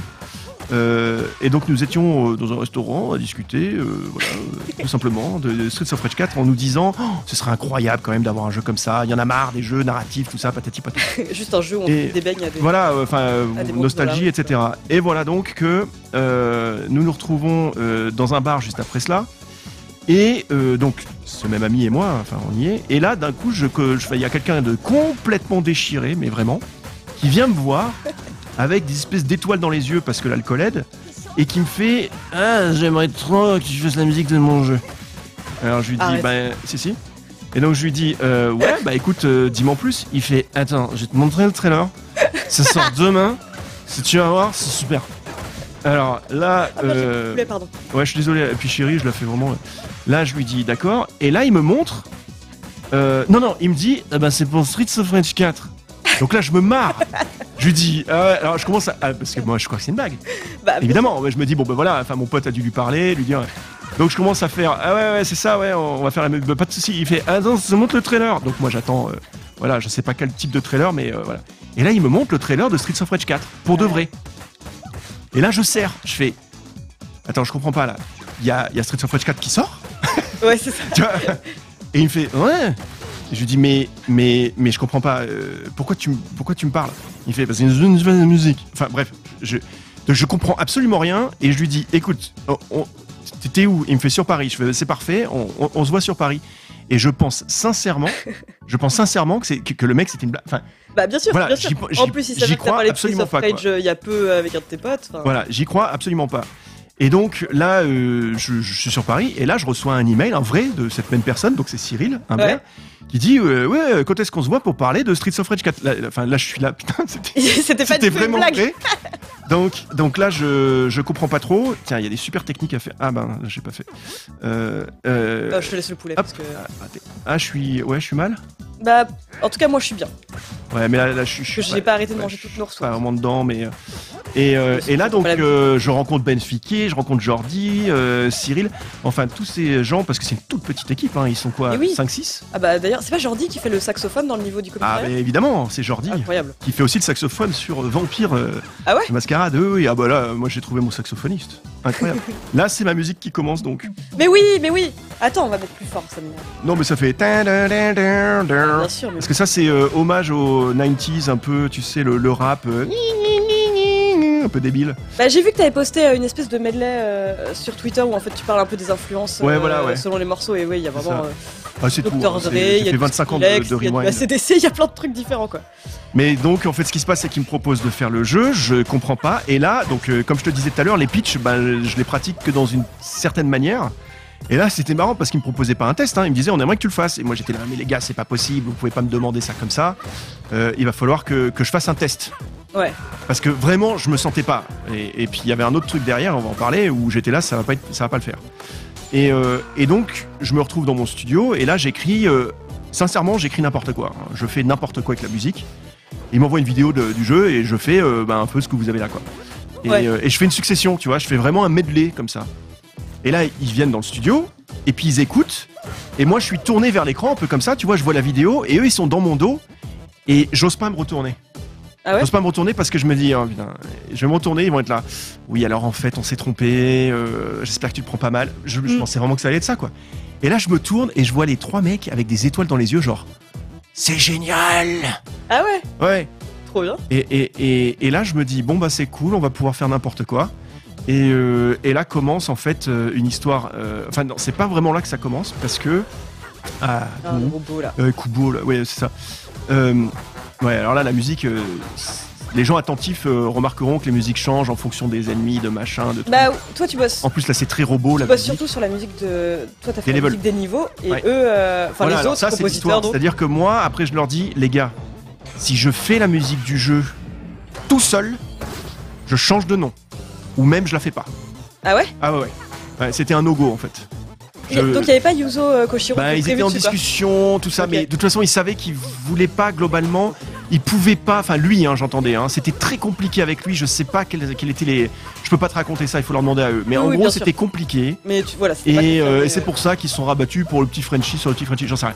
Mais, euh, mais globalement, euh, voilà, la musique change et là, on se retrouvait sur un truc beaucoup plus chill parce que je trouvais que là, les mecs, là, les espèces de ragas dans les poches, je les détestais. Ah, je- je les déteste. Je les déteste. C'est bien. Non, mais là, il faut leur balancer, mais récupère. Non, ça se fait pas, ça. Pour l'inviter, on lui balance pas les. Ah, je t'ai balancé ça sur toi? Ouais, mais c'est pas grave. Pardon. Attends, je l'ai raté. je- Attends, moi je prends ceux en bas, comme ça. Hop. Et bref, en fait, ce qui s'est passé, c'est qu'on a attendu quelque part qu'il sécurise un peu euh, Yuzo. Quand moi j'ai su que Yuzo Ah oui. fait- était de la partie, j'ai été euh, déjà soulagé. J'étais pas encore sûr de signer de mon nom. J'avais cherché, euh, j'avais un, un ami qui était bilingue japonais, il m'avait donné mon nom en japonais. J'étais là, Hmm, peut-être que je vais faire ça. Ah non, mais j'avais trop peur. Non, mais attends, ça faisait tellement sens qu'Olivier de Rivière fasse Streets of Rage 4. Enfin, je veux dire, Non mais oui, je, je, je capte euh, ouais, le côté un peu intimidant du truc. euh. voilà, c'est. euh, ah, il a fait quoi? Plectel. D'accord, bon.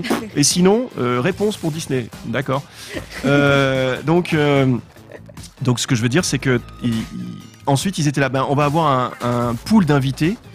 Et on- en en discutant, on s'est dit, bah, c'est génial, en fait, on va les faire venir sur tous les, les boss. Mm. Et moi, je ferai la musique des niveaux. Ouais, je vois. Et donc, j'ai fait des musiques, on va dire, interactives dans les niveaux. Et les musiques de boss, elles sont pas interactives parce que c'est des musiques de boss. Enfin, on aurait pu les rendre interactives, on va dire, mais le choix de pas les rendre interactives n'a pas du tout euh, gêné à l'expérience de jeu. Et, euh, et ju- et justement, ça donnait le côté un peu genre euh, unique du moment comparé aux, aux musiques de, dans les levels. Quoi. Mm. Et donc voilà, ça c'est la musique la plus chill qu'on ait de tout le jeu. Mais elle est super chill. Mais Ouais. alors, je, je crois t'avoir entendu dire que t'avais un peu pensé euh, la musique comme une espèce de DJ set quoi. Bah c'est ça, en fait tu vois là euh, t'imagines t'es rentré dans la boîte, Tu vois, les mecs, ils sont en train de préparer le truc, tu t'entends, c'est mood, tu prends ton petit, ton petit, je sais pas quoi, je sais pas quel type de cocktail tu aimes. Moi, je- j'en connais aucun, je suis pas sophistiqué. Moi, tout ce qui est à base de gin en général, donc euh, Voilà. le gin tonic notamment. Mais, euh, mais donc, tu tu- tu t'imagines, voilà. Bon, bah là, par exemple, c'est Grandislav, je sais plus qui fait celle-là. Brandislava, je crois, ouais. Je... Ouais, je crois, ouais. Ah ouais, toi, tu direct t'envoies la. D'accord. Bah, d'ailleurs, ça a marché ou pas? Non, tu t'étais complètement à côté. Alors là, il faut faire, en fait, il faut faire. Y. Voilà. c'est ça, faut Alors que Y, c'est parce qu'on l'a développé sur PC, hein, donc euh, j'avais le manette. euh, Ah bah, je il comprends. faut faire triangle. Voilà, faut faire le défensif. quand c'est comme Ah bah, il y a une autre attaque spéciale si tu la veux comme ça. La tienne, Voilà. elle est beaucoup Non mais moi j'y vais là, je vais là. Voilà. Et puis après normalement, enfin il faut enchaîner les combos. On a beaucoup ça, discuté sur les combos aussi, sur le fait. C'est rude, hein Ouais, fallait-il que la musique réagisse au combo Ça a été euh, des grandes discussions ça. Et puis finalement on l'a pas fait parce que ça devenait ringard en fait. Aïe aïe aïe, ouais non j'étais mal là. Ah non, mais je suis beaucoup Euh, trop loin d'elle là. euh, Qu'est-ce qu'on a? Oui c'était dans les dans, dans- dans les. euh, Et toi, du coup, en gros, là, il y avait vraiment un côté collaboratif ou euh, c'était Pas- chacun bossait dans son coin? Non non non, il y avait aucun côté collaboratif entre musiciens. Ouais. Euh, gros respect pour chacun des musiciens entre nous, mais euh, pas du tout de, de communication. Ouais. Euh, moi, en fait, en fait j'étais responsable, j'ai intégré toute la musique dans le jeu. Ouais, c'est ça. Donc, ce que j'ai voulu faire, c'est par exemple, quand tu termines un niveau, j'ai remis la musique de Yuzo. Parce que je souhaitais que l'esprit de Yuzo soit tout le long de l'expérience et pas uniquement au début. Euh, je voulais absolument pas euh, qu'on le quitte totalement. Et d'ailleurs, euh, c'est pour ça qu'il fait aussi des musiques de boss plutôt de fin. Ouais. Euh, voilà, tu vois, là, quand tu réussis, là, c'est moi qui fais ça, là, tu- tu- tu- et maintenant, c'est la musique de Yuzo. Voilà, ouais, c'est ça qui reprend ouais, Voilà. le, le, le thème. Et ça, c'est le truc de Yuzo, et c'est super. Enfin, je trouvais ça, je dirais, euh, normal de, de le laisser au travers de tout- toute l'expérience, quoi. Merci de me carry sur cette partie. hein. Ah, je sais pas, je, je joue un peu. ouais, pardon. Ah non, non, non, mais euh, là, euh, c'est clairement toi qui me porte. Comme Euh, ah, commissariat, c'est bon, ça. Bah ouais, le moment un peu jazzy jazz, quoi. Alors, ouais, moi, j'avoue que ce qui m'a fait le plus plaisir pour celui-là, c'est quand un mec que je connaissais pas qui s'appelle Corey, je sais pas quoi, enfin, c'est un YouTuber américain. Ouais. qui a fait un rap dessus. Ah ouais? Ouais, ouais. Mais c'était, pour moi, ça a été parce que ce qu'il faut savoir, c'est que moi, quand je fais ces musiques-là, euh, je me dandine sur mon sur mon petit siège. euh, euh, parce que je, je m'éclate. Pour, pour moi, je- j'essaie de entre guillemets de danser. Hein, et, et je me disais, et ça en fait c'est un, un hommage à, je sais pas, les gens connaissent un peu le Wu-Tang, RZA et toutes ces choses-là Oh oui, quand même. la musique de Ghost Dog. Je sais Ouais. pas si vous voyez. Avec. Et il utilise, tu sais, un truc de. Une, une ring de téléphone. Oui. Qui, qui fait. Bah, en fait, si t'entends là. Voilà, moi en fait j'utilise un- une sonnerie de téléphone quelque part. Tu vois Ouais. Voilà, bah en fait c'est euh, c'est- c'est juste, je lui ai piqué. J'ai j'ai- j'ai un énorme king pour les sonneries de téléphone dans, dans les sons et les sirènes de police. Et euh, dans cette BO, j'ai les deux. C'est un plaisir. Oui, voilà, bah voilà, bah, et la sirène de police, c'est en fait le lead, quoi. Poupée, qui fait un peu du, du scratch. euh. Non, mais c'est complètement débile, hein. Faut savoir que. Ouais, ouais, mais c'est- c'est formidable- c'est- formidablement je- con. Mais en moi, fait, euh, l'idée c'était d'être complètement relâché. Et ce qui m'a relâché, c'est qu'en fait, quand Yuzo, ils ont fait une vidéo sur lui et, et qu'il a parlé de la musique euh, de Streets of Rage des premiers, et qu'on lui posait la question, mais c'est quoi la musique de Streets of Rage? Et lui-même Ouais. disait, moi je sais pas. Oui, Et quand il a dit ça, je me suis dit, bon bah c'est bon, j'ai le droit à tout. Ouais. Voilà. Ouais, Et, euh, pas non, parce besoin de j'avais- trop surintellectualiser le truc en fait quoi. Bah c'est ça. j'avais- Ah non, j'ai utilisé le, le taser, on aurait pu partir dans le niveau secret. Ah oui, c'est vrai avec euh, la bande d'arcade là. Et oui, sachant que euh, justement la musique devient 16 bits, mais Oui. euh, c'est c'est la musique qui devient 16 bits et c'est super drôle. Enfin, Mais oui, nous, ça, ça, on- ça doit être euh, hyper chouette à faire. Bah voilà, bah, c'est super drôle. Bah là c'est pareil quand les, euh, oui c'était, euh, je sais pas si c'était, euh, non, c'est pas des meufs qui sortent de, de- de la prison, mais à une époque c'était des meufs qui sortaient. Ah ouais? Et oui, et c'est pour ça que j'avais mis un cri et tout ça. Bon, on l'a laissé parce que c'était drôle quand même. Attends, il y a un poulet qui s'est perdu là. Bah là, tu vois, la musique va se baisser. Et en fait, l'idée, c'est que là, tu, tu sois dans un, dans un environnement. Bon, il y a plein de trucs qu'on zappe, hein, mais c'est pas très grave. Voilà, Euh, là, la musique dire, descend. Voilà, on est dans une espèce de. Tu sais, comme si tu étais dans, dans le set de DJ où tu fais. Ouais, ça va revenir, ça va revenir, ça va revenir. là. Voilà, exactement.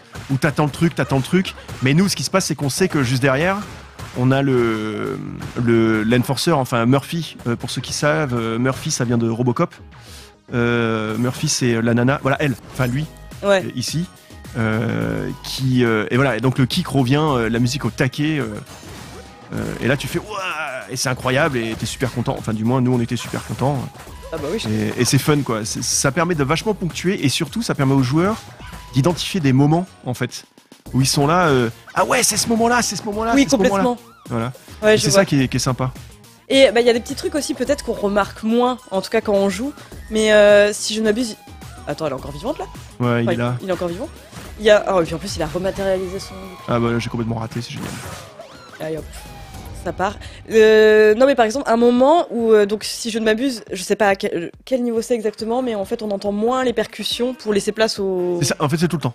Tout le Tout le temps. tout le temps quand tu tapes, t'as les, euh, les, les, les points. En fait, ça c'est aussi les, trucs, mais ça c'est des trucs euh, vraiment euh, techniques cachés, Ouais, mais euh, qui participent en fait à, on va dire, à la musicalité du jeu, quoi. oui c'est ça. C'est-à-dire qu'en gros, bah, le kick et le, le snare, donc tout ta, eh ben, sont, sont réduits par les punchs. Donc euh, en gros, euh, ben, tu vas pas entendre le kick et le, le snare qui vont te gêner quelque part quand t'es là, t'es là, papa papa papa papa papa. Et ça c'est marrant parce qu'ils m'ont parlé de la musicalité des, euh, des, des punchs, des SFX. Chacun des persos a vraiment une rythmique, une chanson dans les punchs euh, qui fait que c'est identifiable. Donc ça Ouais. c'est des trucs et il m'en parlait en me disant ouais tu vois dans les bandes d'arcade euh, on se souvient de cette musique de, des sons et euh, on, on trouvait ça donc euh, Swan qui a fait les, les sound design et tout ça vraiment tout est passé vraiment en, en termes de musicalité dans le jeu vous voulez bon là c'est un gros délire la musique d'ailleurs hein. Oui, complètement. C'est- c'est- c'est- je saurais même pas déterminer ce que c'est que le style c'est du funk funk French touch d'une certaine époque euh, donc, pff, euh, C'est, c'est- disons que c'est hétéroclite. Oula, avec son taser là. Voilà. Merde. avec les, les petits solos de Rod Mais ça, mais ça par contre c'est formidable. Mais je me demandais justement s'il y avait plein de petits trucs comme ça qui passent euh, peut-être inaperçus. Euh, Bah, des les trucs qui passent inaperçus euh, dans ce que les gens dans le jeu vidéo font, que ce soit les graphistes, que ce soit les animateurs, que ce soit les codeurs, que ce soit les Ouais. musiciens, que ce soit les sondiers, enfin, euh, il y en a plein, il y en a des milliards. Ouais. Moi, de toute façon, c'est ce que je dis souvent. Je dis en 2175, quand les musicologues vont étudier mon travail et vont découvrir qu'en fait, oh, t'as vu, tout était lié parce que le schéma ici, il est en Et Sébastien. Renard, il était là Voilà, chaque exactement. fois. Voilà. Euh, en fait, c'est un contrepoint euh, narratif. Bon, voilà. Bon, bah ça, on attend hein, les musicologues, mais mais pff, c'est le but, c'est pas ça. Le but, c'est pas de disséquer euh, pour les joueurs Mm. euh, chaque partie du jeu. C'est justement, c'est même de pas savoir ce qui se passe, de, mais de le ressentir directement parfois et indirectement. C'est c'est voilà. Il faut pas tout expliquer. Enfin, moi, j'ai pas envie qu'un joueur m'explique pourquoi il aime un jeu, quoi. Ouais. Ouais, je comprends tout à fait. Ouais, bah là, ça, ça va s'énerver là juste après là d'ailleurs. Bah oui, on va se taper Donc là- le, le- fameux commissaire quoi. Ouais, ouais, mais juste avant, là, tu vois, tu vas avoir une grosse montée de musique. Là- ah oui, avec les- voilà. les, quatre. Là, ça euh, se coupe un peu. Et là, d'un coup, ça va venir. C'est parti. Voilà. Et là, t'as petit solo. Alors, par contre, il y a un truc sympa. C'est que comme je savais que les joueurs allaient rester parfois ici, en tout Oui. cas, les, les, euh, ceux qui veulent faire du mania, des combos, etc., et ben, je leur réservais des petits solos rien qu'à eux. Ah, c'est vrai C'est-à-dire que si tu restes suffisamment longtemps, tu vas entendre des solos que t'as jamais entendus. D'accord. Ouais, parce que moi, c'est vrai que j'avais tendance à tracer. hein. Eh bah oui. Eh Mais oui. voilà, bah tu vois, ça fait partie de ces petits trucs. euh, voilà, tu vois, on n'a pas entendu le petit solo, le petit truc sympa. Euh, Ouais. Parce que on est allé trop vite. Et c'est vrai, il y a des trucs, moi je me suis, mais euh, vraiment, je me suis marré. Dans l'avion, il y a un solo à un moment donné, euh, enfin c'est n'importe quoi. Bref, c'est, on se fait plaisir de toute façon quand on fait. un- Et je pense que un jeu comme ça, si jamais nous on se fait pas plaisir en le faisant, euh, tu vas pas avoir de plaisir en, en y jouant quoi. Donc euh, c'était vraiment débile euh, et, et génial à la fois de le faire quoi. Mais on, on sent qu'il y a eu de l'amusement quand même. Bah Sur, ouais, euh, c'est- sur mais, bon, ça a été énormément de travail. hein. Enfin, je veux dire, ils, ils sont, ils ont un amour pour ce qu'ils font chez Guard Crush. Et puis, enfin, il faut rappeler une chose hein. ils étaient deux pour les graphismes et les animes. En l'occurrence, un, je crois, pour les animes, qui est Ben Fiquet, quoi. Ah ouais C'est tout seul. Il a tout fait tout seul, le mec. C'est, euh, enfin bon, euh, de l'ordre de, ça dépasse l'entendement de la raison. hein. Euh, il s'est fait aider de, de Julian pour euh, le, le décor, quoi. Mais, euh, mais c'est vraiment phénoménal d'avoir des, des talents comme ça qui, qui- qui peuvent faire autant de travail. Et Jordi, bah, voilà, il, il a fait le game design avec Cyril et Beau Soleil, euh, Guard Crush, quoi. Donc euh, moi je dis euh, chapeau les mecs, quoi. Vraiment, super taf. Je, je suis complètement pas dans le jeu, je suis désolé. Ah non, mais t'inquiète, c'est ça, c'est ça qui est compliqué. Euh, Ouais, parce que là je suis en train de. À la fois, moi, ça me fait très plaisir de jouer parce que tu peux revenir sur des trucs. euh, Enfin, tu peux expliquer Ah. des trucs, mais c'est très très dur en même temps. Ouais, ouais, bah c'est. Je pense qu'on va arrêter après ce niveau parce que. Bah, le niveau d'après, Après, c'était le niveau de, la- de- de la- où je me suis dit ça passe ou ça casse parce que je suis allé chercher dans le. Comment on appelle ça là Le. Ouh, le style, euh, là, ah, le truc qui était super à la mode, euh, j'ai même oublié le mot, euh, c'est dire. Ouais, la, dubstep, je sais Ah ouais, la dubstep, c'est Ah, ça. oh, bah, Voilà. beaucoup de J'ai que- j'ai quand même fait un, un petit, un petit détour chez la dubstep. Moi, je je me t'ai suis- faire un tour chez Skrillex, ouais. Ouais, j'ai tout fait. De toute façon, enfin, j'y suis allé parce que je me suis dit, je vais prendre le set. Eh, la philosophie de Yuzo, c'était, il prenait les sets européens, et il faut pas exagérer, il a quand même Oui, une inspiration gigantesque sur les sets euh, des années 90 euh, européens, quoi. L'Eurodance et machin, euh, c'est complètement emprunté ce qu'il a fait. oui, et donc je me sûr. suis dit, bah, je vais faire pareil, mais sur 25 ans. Donc je vais prendre les, les plus grands mouvements, on va dire, de, de dance et tout ça. Et je- voilà, la seule chose qui m'a, ah, je me suis fait déf. Non, mais moi aussi. euh, Ah, il te reste une attaque spéciale. Ouais, ouais. Parfait, bon, Attends, d'abord. mais, non, mais on va lui expliquer quand même que je fais partie de l'équipe de développement. Bah quand oui, même, voilà, à ce gentil monsieur là. Tiens, là. ah bah raté. T'as pas un, un cheat code spécial développeur? Non, non, non. Non, ça aussi, c'est un truc, euh, c'est détestable euh, quand t'es développeur parce que t'as bien sûr plein d'outils qui te permettent de passer le jeu de manière complètement différente. Et quand tu Ah bah récupères oui, le jeu oui, au final et que t'as plus ces outils-là, t'as vraiment l'air de, de- Voilà, tu, tu te dis, ah, mais j'ai plus mes super pouvoirs, je suis plus Dieu. Ouais. Je suis comme le joueur euh, lambda. Mais bon, le passage d'upstep, ça a été vraiment. euh, je me suis dit, est-ce que ça passe ou ça casse? Et, et c'est super marrant parce que je sais que les joueurs, dans un premier temps, ça a été compliqué. hein. C'est quand euh, certains ont entendu, euh, je crois que c'était sur un trailer qu'ils l'avaient mis, j'étais là, ouh les gars, euh, attention et tout. Et ça avait, je, dis, je te dirais qu'il y a certains qui ont tiqué, et à raison, hein, je, je savais que ce serait pas unanime, mais ce qui se passe, c'est que dans le jeu, si tu permets, on, on va juste au moment où ça rentre, Bien sûr. et en fait, je pense que quand les joueurs sont arrivés euh, au moment dit du dubstep, de la dubstep, Ouais. Et qu'ils ont le sentiment que ça donne là, ils, ils ont tous fait OK, c'est bon. On, sait pourquoi il l'a fait. C'est juste là. Ouais, c'est ça, on y arrive en fait. Voilà, c'est juste là. Allez hop. Voilà, je suis désolé, j'impose ça à des Non, gens non, vas-y, vas-y. Mais... ils aiment pas la dubstep. euh, voilà. Mais en fait, j'étais obligé. En plus, il faut savoir que moi, j'étais en plein burn-out après avoir délivré le. Oui, le, c'est- euh, le- comment ça s'appelle? Le trailer jouable. Enfin, jouable. Il y avait que nous qui y jouions, mais c'était jouable quand même de Dying Light 2 2019, euh, le 3, de 25 minutes, où on a vraiment. euh, Enfin, c'était vraiment le jeu. hein. Et donc, euh, j'ai passé six mois à, à bosser comme jamais. Et donc, j'ai fini ce truc-là et j'ai fini. euh, enfin, euh, littéralement euh, dans un lit à hurler dans mon oreiller pendant mon oreiller donc je suis parti Putain, la vache. ouais non c'était compliqué et euh, mais bon j'avais des bon tout le monde a été adorable hein. vraiment tout le monde tout le monde tout le monde mais ça me faisait du bien de travailler et puis ça me faisait encore plus de bien de travailler euh, sur Streets. Et donc je me retrouve dans le sud en fait euh, chez mon père. Et je me retrouve euh, sur mon laptop. Et ça donc cette musique là littéralement je suis dans le bureau de mon père avec un casque euh, en train de, de voir que c'est sur un bateau qui tangue. Et je me dis faut que je fasse un truc à trois temps. Tan comme ça. Mm. parce que c'est le voilà. Et puis j'ai appelé ça euh, de- vous connaissez le Love Boat? Le Love Boat. Ouais, le Love Boat, c'était euh, une émission de télé. Non, t'es peut-être euh, trop jeune. Love Boat, c'était une, euh, c'était un. Il y en a dans ton.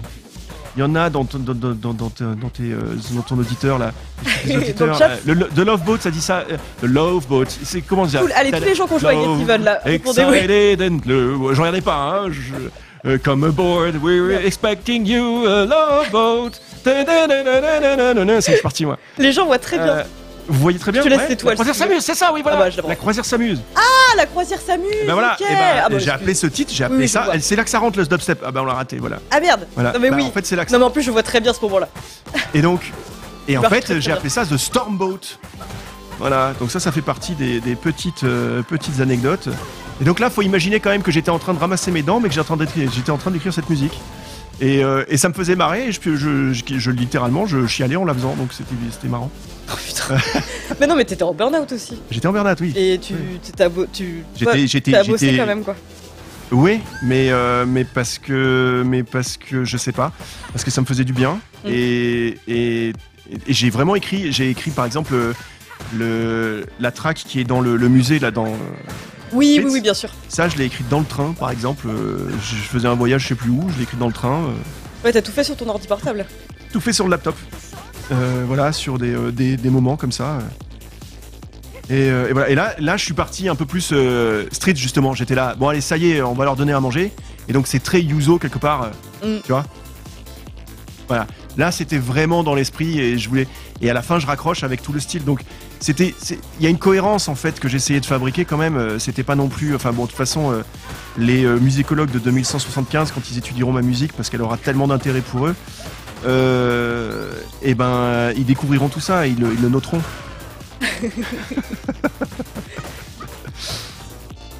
Ah là là là là. Voilà, euh, bon, je veux pas en faire plus, enfin en faire trop. euh, Ah Non, non, non, non, mais, euh, mais, euh, mais c'est très bien. voilà, C'est vraiment très bien. Merci beaucoup. les anecdotes. Non, mais surtout qu'en plus, je, je te dis honnêtement, je, je sais que tu travailles demain, moi aussi d'ailleurs. Je pourrais, et je travaille actuellement, on dirait pas, mais je. C'est fini, je ouais, c'est fini C'est vrai? Bah, Ah, mais ça passait vite. Hein. bah, c'est surtout que.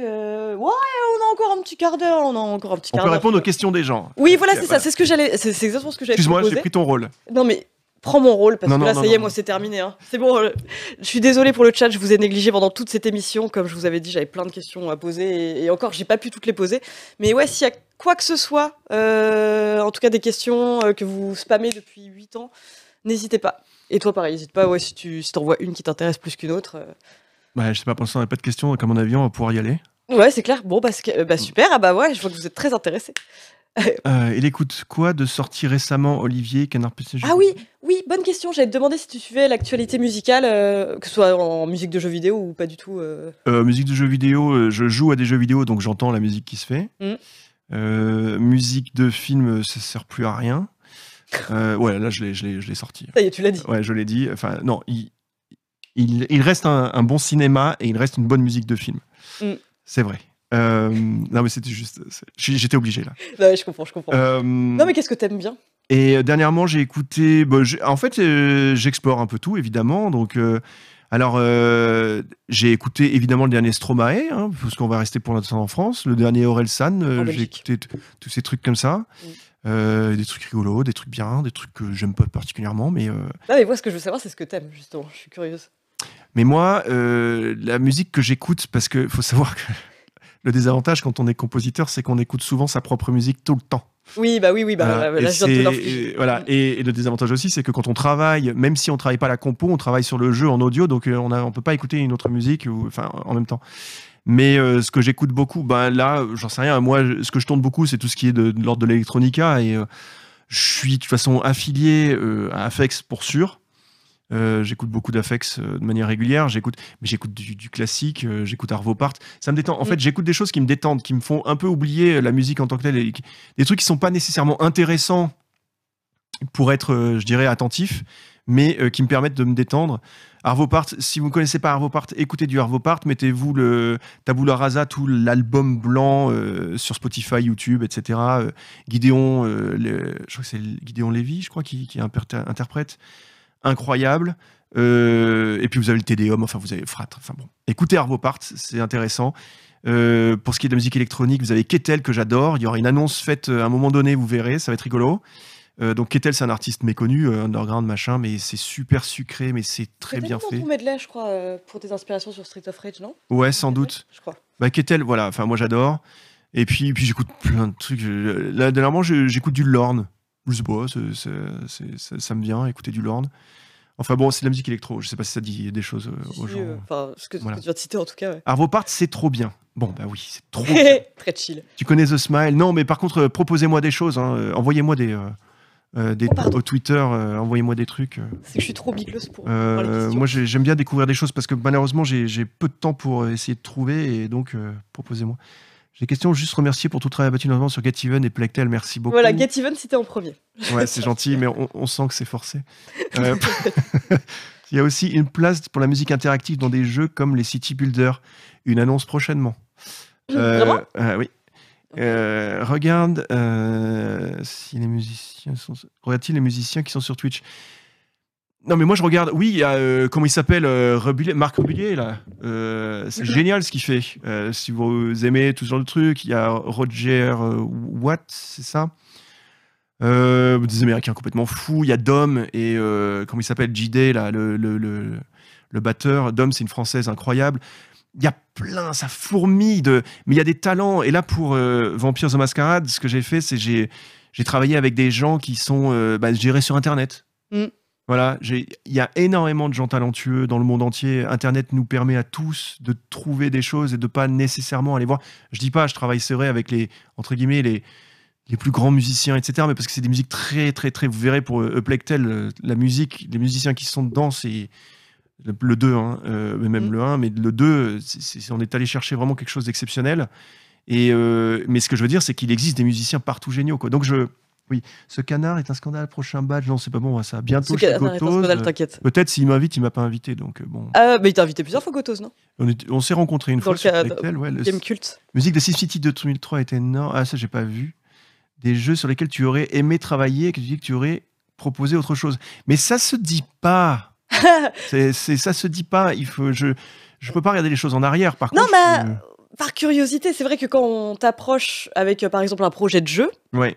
Typiquement, t'as encore aucune idée de, de- de ce que va être le jeu parce que c'est Oui. juste quelques lignes de pitch sur un, document Word. Oui. C'est non, non, je vais pas te faire dire euh, les jeux pour lesquels tu regrettes avoir composé parce que c'est pas. Pas. C'était absolument pas ma question. Non, c'était plus euh, justement en fait, qu'est-ce qui fait que toi tu vas euh, dire oui à un pitch? Les gens. Les gens Ah ouais, c'est pas le jeu. Mm. Parce que je vais passer euh, voir des années avec eux, enfin beaucoup de temps avec eux, et, et ça va être difficile, comme je l'ai dit. Mm. Et si jamais euh, ça se sent pas bon, c'est à la fois la sensibilité, je dirais artistique, évidemment, c'est très important. Donc, euh, si euh, je vais voir quelqu'un en lui disant, je sais pas, qu'est-ce que t'écoutes? Et il me dit, j'écoute du Laurie et mon film préféré, c'est, euh, je sais pas, le dernier. Je veux pas sortir de choses qui vont offusquer des gens ici. Alors que Laurie, il y a pas de souci. Laurie, ça devrait aller.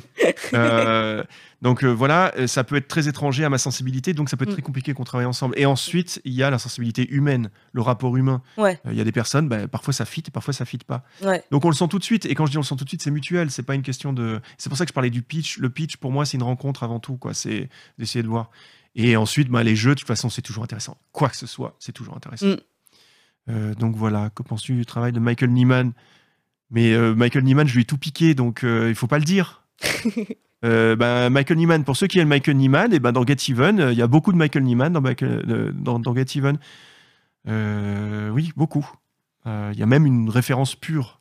C'est incroyable, Michael Nyman, sur les films qu'il a fait. Regardez les films dont il a Ah fait oui la musique. hein. C'est vrai qu'on n'a pas parlé d'e-Muse euh, sur euh, Monkey Island 2 notamment. Oui, mais c'était les prémices, mais comme le, était, enfin, je sais pas pourquoi les gens font un pataquès de Gimus qui était très bien, mais Mm. comparé à Nintendo qui aussi faisait des trucs dynamiques et comparé à tous oui, les jeux Kondo, euh, sur Amiga Mm. et sur Atari avec les soundtrackers. Enfin, c'était incroyable.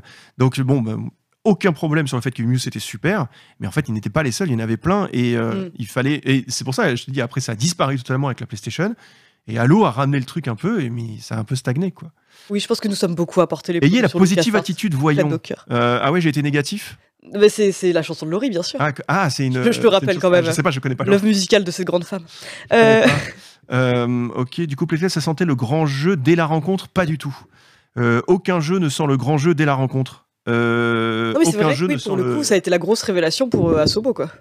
Ou, ou le gros... euh, Mais ils le savaient pas non plus. hein. Bah ouais, c'est ça. Euh, mais on le sait pas, quand on fait un jeu, on le sait pas, mais même quand ils font des films, ils le savent pas. Mm. On sent que ça peut être bien, mais on se le dit pour tous les jeux qu'on fait, on sent les défauts et on sent les faiblesses. Je vais pas dire que Dying Light 2, j'a- j'avais imaginé qu'on ferait un hit game quand euh, on est arrivé sur la fin. Euh, mais de la même manière, j'avais pas imaginé que Plague serait un hit game. Ouais. Ça n'est pas là. Mais, mais nous, quand on fait les, les jeux, enfin encore une fois, enfin moi je suis d'une fierté absolue d'avoir fait tous les jeux que j'ai fait. J'en suis, euh, je suis fier pour le travail qu'on a accompli tous. Je suis fier de l'équipe, je suis fier du travail accompli. Et même si les gens n'ont pas aimé, ce qu'ils ont le droit et tout ça, c'est pas, c'est, enfin, légitime. Mais c'est pas ce qui m'intéresse moi. Enfin, dans le sens Mm. où ce qui m'intéresse, c'est qu'on ait tout donné. Ouais. Après, bah oui, on s'est trompé. Ah bah là, on s'est trompé. euh, Et là, il faut faire les post-mortem, il faut se remettre en question, il faut réfléchir à ce qui a été, euh, ben, je dirais, euh, de, ben, plutôt bien accueilli, mal accueilli. Pourquoi? Est-ce que c'est de notre faute? Est-ce que c'est de la faute circonstancielle? On ne sait pas quoi. Mm. Après, si tu le travail de Distester... Ouais, ouais, j'ai adoré Fez. Enfin, Fez, bah, Oui, en l'occurrence, voilà, ça fait partie de ces jeux qui, euh, par rapport à la proposition artistique, c'est phénoménal. Ouais. C'est phénoménal. Par contre, euh, depuis qu'il fait du cinéma, faut... c'est dommage, non? Je sais pas ce que vous en pensez, mais bon. Ah, toi, tu fais du cinéma maintenant? Il a fait du cinéma. Bah, il a fait euh, It Follows, qui était bon, bah, relativement. Ah bah oui, oui, oui, c'est vrai. C'est vrai, c'est vrai. Voilà, mais c'est, bah, de toute façon, c'est normal. Ils se font. Euh, mais c'est vrai que c'était du Carpenter, ouais. Bah, c'était une bonne BO, non, mais c'était sympathique, mais- quoi. Voilà, mais c'est quand même. Enfin, on est tellement. J'ai trouvé ton travail sur Gridfall vraiment excellent. Ah Voilà, oui, c'est vrai parfois moyennement. Oui, bah ouais, Gridfall, ouais, c'était super. Mais c'est, bah, Gridfall, par exemple, bah, c'est aussi ça. C'est que les jeux sur lesquels je travaille, alors ça, c'est un truc incroyable. Euh, les gens ne réalisent pas le fond des jeux sur lesquels je travaille. On a parlé d'Obscure 2, bien entendu. Mais euh, quand on parle de Gridfall, ça parle quand même euh, de la colonisation à l'état pur. hein. C'est-à-dire que Gridfall, c'est, enfin, en ce qui me concerne, peut-être pas, il faudra demander à Johan, il faudra demander, voilà, à de- mais moi, je l'ai pris sur l'angle de la colonisation, et c'est bien pour ça que la musique, quand elle commence, etc., c'est c'est- c'est ce genre de grands thèmes américains, tu sais, dont on avait l'habitude d'entendre sur ces vieux films de euh, c'est le nouveau monde, euh, ça Mm. va être génial, on est les, euh, les gentils, on va dire, et tout ça, pour que, en fait, ben, une fois qu'on arrive sur euh, cette fameuse île, on découvre que, ben, numéro un, l'univers est totalement différent, et numéro 2, la façon dont on va shaper l'île, et les, par les choix qu'on va entreprendre, va totalement changer, euh, ben, je dirais, ben, le, le cours de l'histoire. Voilà. Et d'ailleurs, il y a une musique que j'ai appelée euh, euh, euh, We're All Peaceful Together. Je sais plus comment j'avais appelé enfin, les titres. Mais en gros, c'est vraiment une musique qui célébrait le fait qu'on devait tous ensemble à la fois être tolérants, se pardonner, mais se comprendre. Enfin, c'est tous ces messages-là, entre guillemets, qui ne sont pas des messages qu'on a envie de livrer. Enfin, moi, je ne suis pas quelqu'un qui a envie de livrer un message, Mm. particulièrement. Mais ce que je veux dire, c'est que c'est une, ému- une émotion qu'on a envie de faire partager. Et, euh, et de, ce qui était vrai pour Gridfall, et ben, l'est vrai aussi pour. Plague Tale, c'est l'aventure quand même d'une grande sœur et d'un petit frère. Et ben moi, euh, j'ai une grande sœur, je suis un petit frère. Et euh, Sébastien, c'est un grand frère, il a un petit frère, il a une petite sœur, etc. Et on met beaucoup d'une autre, en fait, dedans. Mm. Et on voit le monde dans lequel on évolue, on voit tout ça, et on, on va parler du monde dans lequel on évolue au travers de... ça sert à ça. Et euh, je vais pas débattre, est-ce que le jeu vidéo est un art ou pas? Pff, Ça m'intéresse pas tellement. Euh, Mm. Les, les musicologues euh, ou les euh, vidéologues de 2175 Les- décideront. Ouais. Mais ce que je veux dire, c'est que nous, on, on exprime des choses, en fait. Et oui, il y a le jeu, mais le jeu nous permet de véhiculer une expression. Et c'est ça que ceux du cinéma qui voient le jeu vidéo comme étant une sous-culture parce que voilà, c'est débile et débilisant et, et voilà, et c'est violent, etc., ne voient pas à quel point c'est euh, c'est beaucoup plus, euh, je dirais, euh, personnel, en fait. Mm. C'est beaucoup plus, je dirais même, évocateur quoi, sur certains sujets. Enfin, je veux dire, même GTA 5 euh, développe un discours euh, dans, la, dans le côté subversif qui est incroyable. Ah mais là, tu, tu prêches une convertie, mais justement, je me demandais, est-ce que tu as vraiment l'impression que le, le jeu vidéo est encore regardé de haut, justement? Est-ce que t'as pas plus le sentiment que, bah, typiquement, en fait, c'est le, le cinéma en fait qui se met à lorgner sur le jeu vidéo aujourd'hui? Non, il ne lorgne pas sur le jeu vidéo parce que le contenu les intéresse, il lorgne sur le jeu vidéo parce que ça fait beaucoup d'argent. Mm. C'est tout simplement, c'est mécanique. Euh, on l'a bien vu quand Sonic euh, devait sortir, c'est vraiment une démonstration absolue. C'est-à-dire que les gens d'Hollywood font un film, on jugera chacun de les Oui. ou pas. Mm. Euh, mais par contre, le personnage de Sonic, rappelez-vous, la première représentation de Sonic, euh, il aura fallu que Ah les oui. joueurs du monde entier euh, se, se militent, mais alors à ne plus savoir qu'en faire, Ouais. pour qu'il soit, je dirais, respectueux du personnage initial. Mm. Parce que c'était quand même super creepy. Hein, euh, C'était excessivement creepy, mais euh, oui, oui, je suis d'accord. et, ce que je veux dire, c'est un peu ça le rapport qu'ils ont. C'est-à-dire qu'ils n'ont pas cette, euh, ce regard de respect euh, que, que- que sur nous, en fait, sur ce qu'on fait, sur le fond, sur la forme de ce qu'on fait. Mm. Ils ont le respect sur l'argent que ça, que ça génère. Et bon, bah, très bien, hein, tant mieux qu'on ait un tout petit peu de respect de la part de certains. Mais attention, hein, aujourd'hui, de plus en plus de, ciné, de, de- de gens du cinéma qui ont mon âge ou euh, plus jeunes, sont des gens qui sont nés avec le jeu vidéo et qui n'ont pas du Mm. tout cette philosophie-là Bah oui, c'est ça. et qui n'ont pas du tout ce regard-là, Mm. et qui ont un regard bien sûr opposé, c'est-à-dire ils se nourrissent aussi du jeu vidéo, ça Mm. fait partie de leur culture. Quoi. Mm. Un avis sur la zig d'Elden Ring?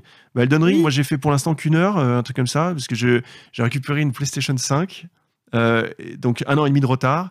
Euh, je me dois de, de faire Ratchet, là je suis sur Oui, Ratchet, bah oui. je, je- voilà, après il va falloir que je fasse ma toux, voilà. et puis je fais des tours de circuit de, Eternal, peut-être. de voilà, Returnal, exactement.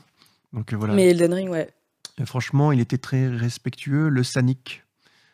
Bah, c'est Ah, le- respectueux à propos de Sonic, ça d'ailleurs. Euh, donc, euh, bon, d'accord. Euh, pour redresser la barre de Sonic, je pense qu'il y a beaucoup de pub. Bon, d'ailleurs, enfin, Oui, parce on a que vu là, que Sega, a- Sega, Sega Origin, euh, je sais pas ce qu'ils ont sorti, mais je crois que c'est, ça, ça pique. J'ai lu que c'était pas terrible. Tu parles beaucoup de musique électronique. Tu envisages de sortir des hippies en dehors de l'univers? Pas du tout. J'ai trop de respect pour la musique pour pouvoir sortir de la musique en tant que telle. Bah, j'allais demander justement si tu avais des projets personnels, enfin si tu as le temps pour ça, à supposer que tu le temps pour ça, en dehors de, de ce que tu fais professionnellement. Écoute, je, je pense que j'ai une telle liberté dans ce que je fais pour le jeu vidéo. J'exprime tellement. Enfin, dans, dans, dans Dying Light 2 ou dans, là, dans Plague Tale 2, enfin, vous verrez. Enfin, vous imaginez Plague Tale 2, c'est quand même. euh, enfin, bon. C'est la suite, hein, donc vous savez, c'est une épidémie, etc. Oui. En fait, il y, a- il y a quand même beaucoup de choses de notre époque qui sont reflétées dans le jeu aussi. Euh, et donc, euh, donc voilà, donc j'ai pas besoin d'aller créer de la musique à part. Je- Mm. J'exprime des choses dedans, ça me suffit. Et je pense que je suis bien content de me cacher parce que je suis pas quelqu'un qui a envie d'être. Bon, là, vous m'interviewez, c'est super agréable, c'est vrai. Mais j'aimerais, euh, enfin, j'essaye de rendre hommage, comme je le fais euh, vis-à-vis de, des codeurs, euh, aussi des- de tous les gens. J'essaie de les citer. Mm. Et parce que ces gens-là, on a l'impression que c'est des entreprises, euh, enfin, et c'est des entreprises hein, euh, qui font les jeux vidéo, quoi. Mais c'est surtout des personnes. Et on- les, les personnes comme moi qu'on met en avant, la première des choses qu'on doit faire, c'est dire que mm, oui, on, on profite Oui. du travail de ces gens-là, euh, mais dans le bon sens, quoi. On profite chacun de notre travail. Et vous m'interviewez moi parce que la musique, c'est un peu sexy et tout ça, mais Mm. je- ce serait intéressant d'interviewer d'autres personnes. Mais est-ce que ça intéresserait l'auditeur, les auditeurs? Je sais pas quoi. Non, non, mais complètement, complètement. Mais euh, d'ailleurs, je me demandais justement une question que j'ai pas eu le temps de poser, c'est est-ce que toi, tu es en relation avec les personnes qui gèrent par exemple tout ce qui est habillage sonore, bruitage, pour que ça s'insère à la musique, ou est-ce que c'est à part? Ah ben ça dépend des équipes. Mais oui, très souvent, on est tous ensemble. De toute façon, comme je te disais, on communique tous. Moi, je, je parle avec le lead game designer, je parle avec le lead animateur, je parle avec le... Bien sûr, l'audio directeur, c'est très important. Euh, S'il y a... Il y a des jeux sur lesquels je fais pas la musique, euh, l'intégration de la musique. Mm. C'est euh, quelqu'un en interne qui l'a fait, et donc on est en communication constante, la personne et moi. Donc toutes les configurations sont possibles. Je suis quelqu'un qui aime travailler en équipe, et j'aime la synergie d'équipe. Et c'est pour ça que je veux pas faire. J'aimerais peut-être, je sais pas, est-ce que ça- ce serait intéressant quand on me propose de faire des concerts, enfin de prendre ma musique pour euh, participer à des concerts, je dis pas non, je, je suis ravi que ça puisse intéresser et que les gens le font. Mais je doute de la pertinence en fait de temps en temps pour plein de raisons. Et parfois je me pose cette question, je vais la poser aux auditeurs, mais est-ce que ce serait intéressant Je regarde la caméra parce que j'ai l'impression d'un coup de poser une question importante. Est-ce que ce serait intéressant ou du moins euh, est-ce que ce serait quelque chose qui vous ferait dépenser de l'argent parce que c'est ça en fait hein, le truc. Vous déplacer, dépenser, faire un effort financier, un effort euh, physique, que d'aller voir un concert de tous les thèmes que j'ai pu écrire. Donc, en passant par obscur, enfin les thèmes majeurs, hein, voilà, obscur, euh, voilà, vampire, euh, Plague Tale, Dying Light 2, enfin tous, tous, tous, tous, tous, et ceux à Mm. venir euh, qui sont pas annoncés, Euh, Assassin's Creed, Remember Me, joués par une dizaine de musiciens, euh, voilà, et il n'y a pas d'écran derrière, il n'y a rien. C'est à propos de la musique et des musiciens. Ça intéresse quelqu'un, ça ou pas? Bah, euh, je veux dire, euh, c'est- aussi intéressant qu'aller voir un concert de John Williams, typiquement, ou euh, de, de. Oui, mais moi, alors j'en ai vu des concerts de John Williams. J'en ai vu plein. J'en Ouais. ai vu, je, je pense, une- je veux pas dire n'importe quoi, mais peut-être une cinquantaine. Ouais, moi Euh, j'ai juste fait. Bah, moi, c'était un ciné-concert pour le coup de, de Jurassic Park. C'était super bien, mais il y avait l'image, donc ça invalide mon. Non, mais lui, il était là. Ouais, Voilà. Ah oui, donc, voilà, donc il- moi, j'ai vu John Williams Mm. donner des concerts de sa musique avec un écran et sans écran. D'accord? Mhm, La façon dont ça se passe vis-à-vis de l'audience, c'est que quand John Williams va jouer euh, le thème de E.T., le thème de, Harris- de Harrison Ford, de Indiana Jones, etc., c'est ils sont en liesse, le public. ouais. C'est incroyable. Mais dès lors qu'il va jouer suite pour Harry Potter, euh, le château de je sais pas trop quoi, mais il y a personne qui résonne avec ça. Ah ouais Et on parle de John Williams. Mm. Voilà. Ce que j'entends par là, c'est que je pense que si moi je devais, je suis pas John Williams, je, je suis vraiment pas lui. J'ai encore moins le succès qu'il a eu lui vis-à-vis des films. Et quand je vois lui la, je vais pas dire difficulté parce que bon les gens viendront quand même. C'est John Williams, c'est incroyable. hein, il déplace les foules. hein. Mm. Euh, mais euh, ce que je veux dire, c'est que les gens ne, ne, ne, ne- ne vont être, je dirais, euh, qu'en pure, euh, je dirais. Idolâtrie. Mm, Ouais, mais je dirais connexion avec la musique que Mm. lorsque c'est un thème sur un film qui a été un blockbuster et là c'est parti. Hmm. Voilà. Mais si John Williams devait jouer la musique d'un film, mais vraiment, mais quelque chose que personne ne connaît, ou même Catch Me If You Can et tout ça, bon bah ouais, Ouais. les Bah- mecs seraient là, ah c'est sympa et tout, mais ça n'a rien à voir avec Star Wars. Mais Star Wars, Eh bah, je sais pas. Figure-toi ah que bah, je suis allée voir. enfin, 50 fois. Ouais, bah alors moi je peux te dire par exemple, j'ai vu un concert mais de je- d'Ennio Morricone avant sa mort et, et- et de alors tout autre registre, Hans Zimmer. Typiquement Oui. Hans Zimmer, voilà, bon, il a fait du, du, du bon comme du, du Ah mais comme bon. tous, moi je respecte ce qu'il fait. Ouais, voilà, bah, le premier morceau qu'il a joué m'a ému aux larmes. Euh, je ne savais même pas quel film c'était. Il s'avère que c'était la BO de Madagascar. Je... Mais en tout cas, j'y ai euh, trouvé un intérêt, euh, en tout cas en tant que public. Quand bien même je ne connaissais pas euh, le, le film, ni le thème euh, qui lui était associé. Juste la musique m'a transporté. Ah mais c'est génial. Mais si la musique pouvait, sans savoir qui c'était, t'émouvoir, bah dans ces cas-là, c'est gagné, puisque Mm. c'est ce qui ne compte, c'est que la musique.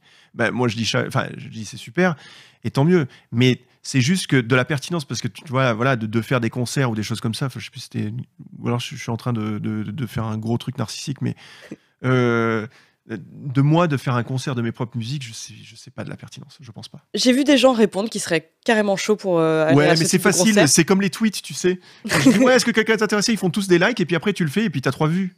Bah, Voilà. Euh, moi- et c'est moi- ta moi- maman moi en tout cas, je prends ma place. et ta sœur. Non, moi, moi, je prends ma place. Et j'ai vu des gens dire aussi euh, j'y vais si il y a euh, le drop euh, de dubstep. euh. Ah The ouais, Street of ah Rage ouais, 4. s'il y a le drop de ouais, ouais. Ah, ce serait marrant de faire une version, euh, de faire un set de DJ de, Streets of Rage 4. Ça, ce serait rigolo. Bah là, pour le coup, oui, ça s'y prête très bien parce que ça irait avec ta manière de composer. Quoi. Ouais, ouais, c'est vrai. Quoi. Ah, merci, merci. Le thème de Madagascar est magnifique. Voilà. Euh, je ne suis pas la seule à pleurer devant ça. Ah non, mais il a écrit des belles choses, hein, Zimmer. hein. Non, non, non, mais bien sûr. Franchement, euh, justement, à un moment, il avait enchaîné. euh, bah, notamment Interstellar, moi je trouve que c'est c'est une bonne BO. Hum, Il faut écouter Philippe Glass. Oui, Philippe Glass, bah oui, bah j'ai vu un ciné-concert de Koyanis 4-6, superbe. Voilà. Superbe Ah, expérience. C'est incroyable. Mais euh, C'est bon, vous avez tous euh, eu les réponses que vous vouliez Parce que je veux pas Oui. rester sur la touche. oui, c'est vrai. Et, et encore, encore une fois, euh, Un sondage Un sondage pour ou contre Ça, c'est bien les sondages comme ça. Pour ou contre on peut faire un sondage. Est-ce que vous paieriez Dis le, Non, prix. mais Dis le prix du concert. euh, j'en sais rien. Moi, je sais même pas à combien c'est les Bah, concerts. c'est souvent cher, hein, les concerts qui impliquent. euh, ah bon, c'est très cher, voilà. Ouais.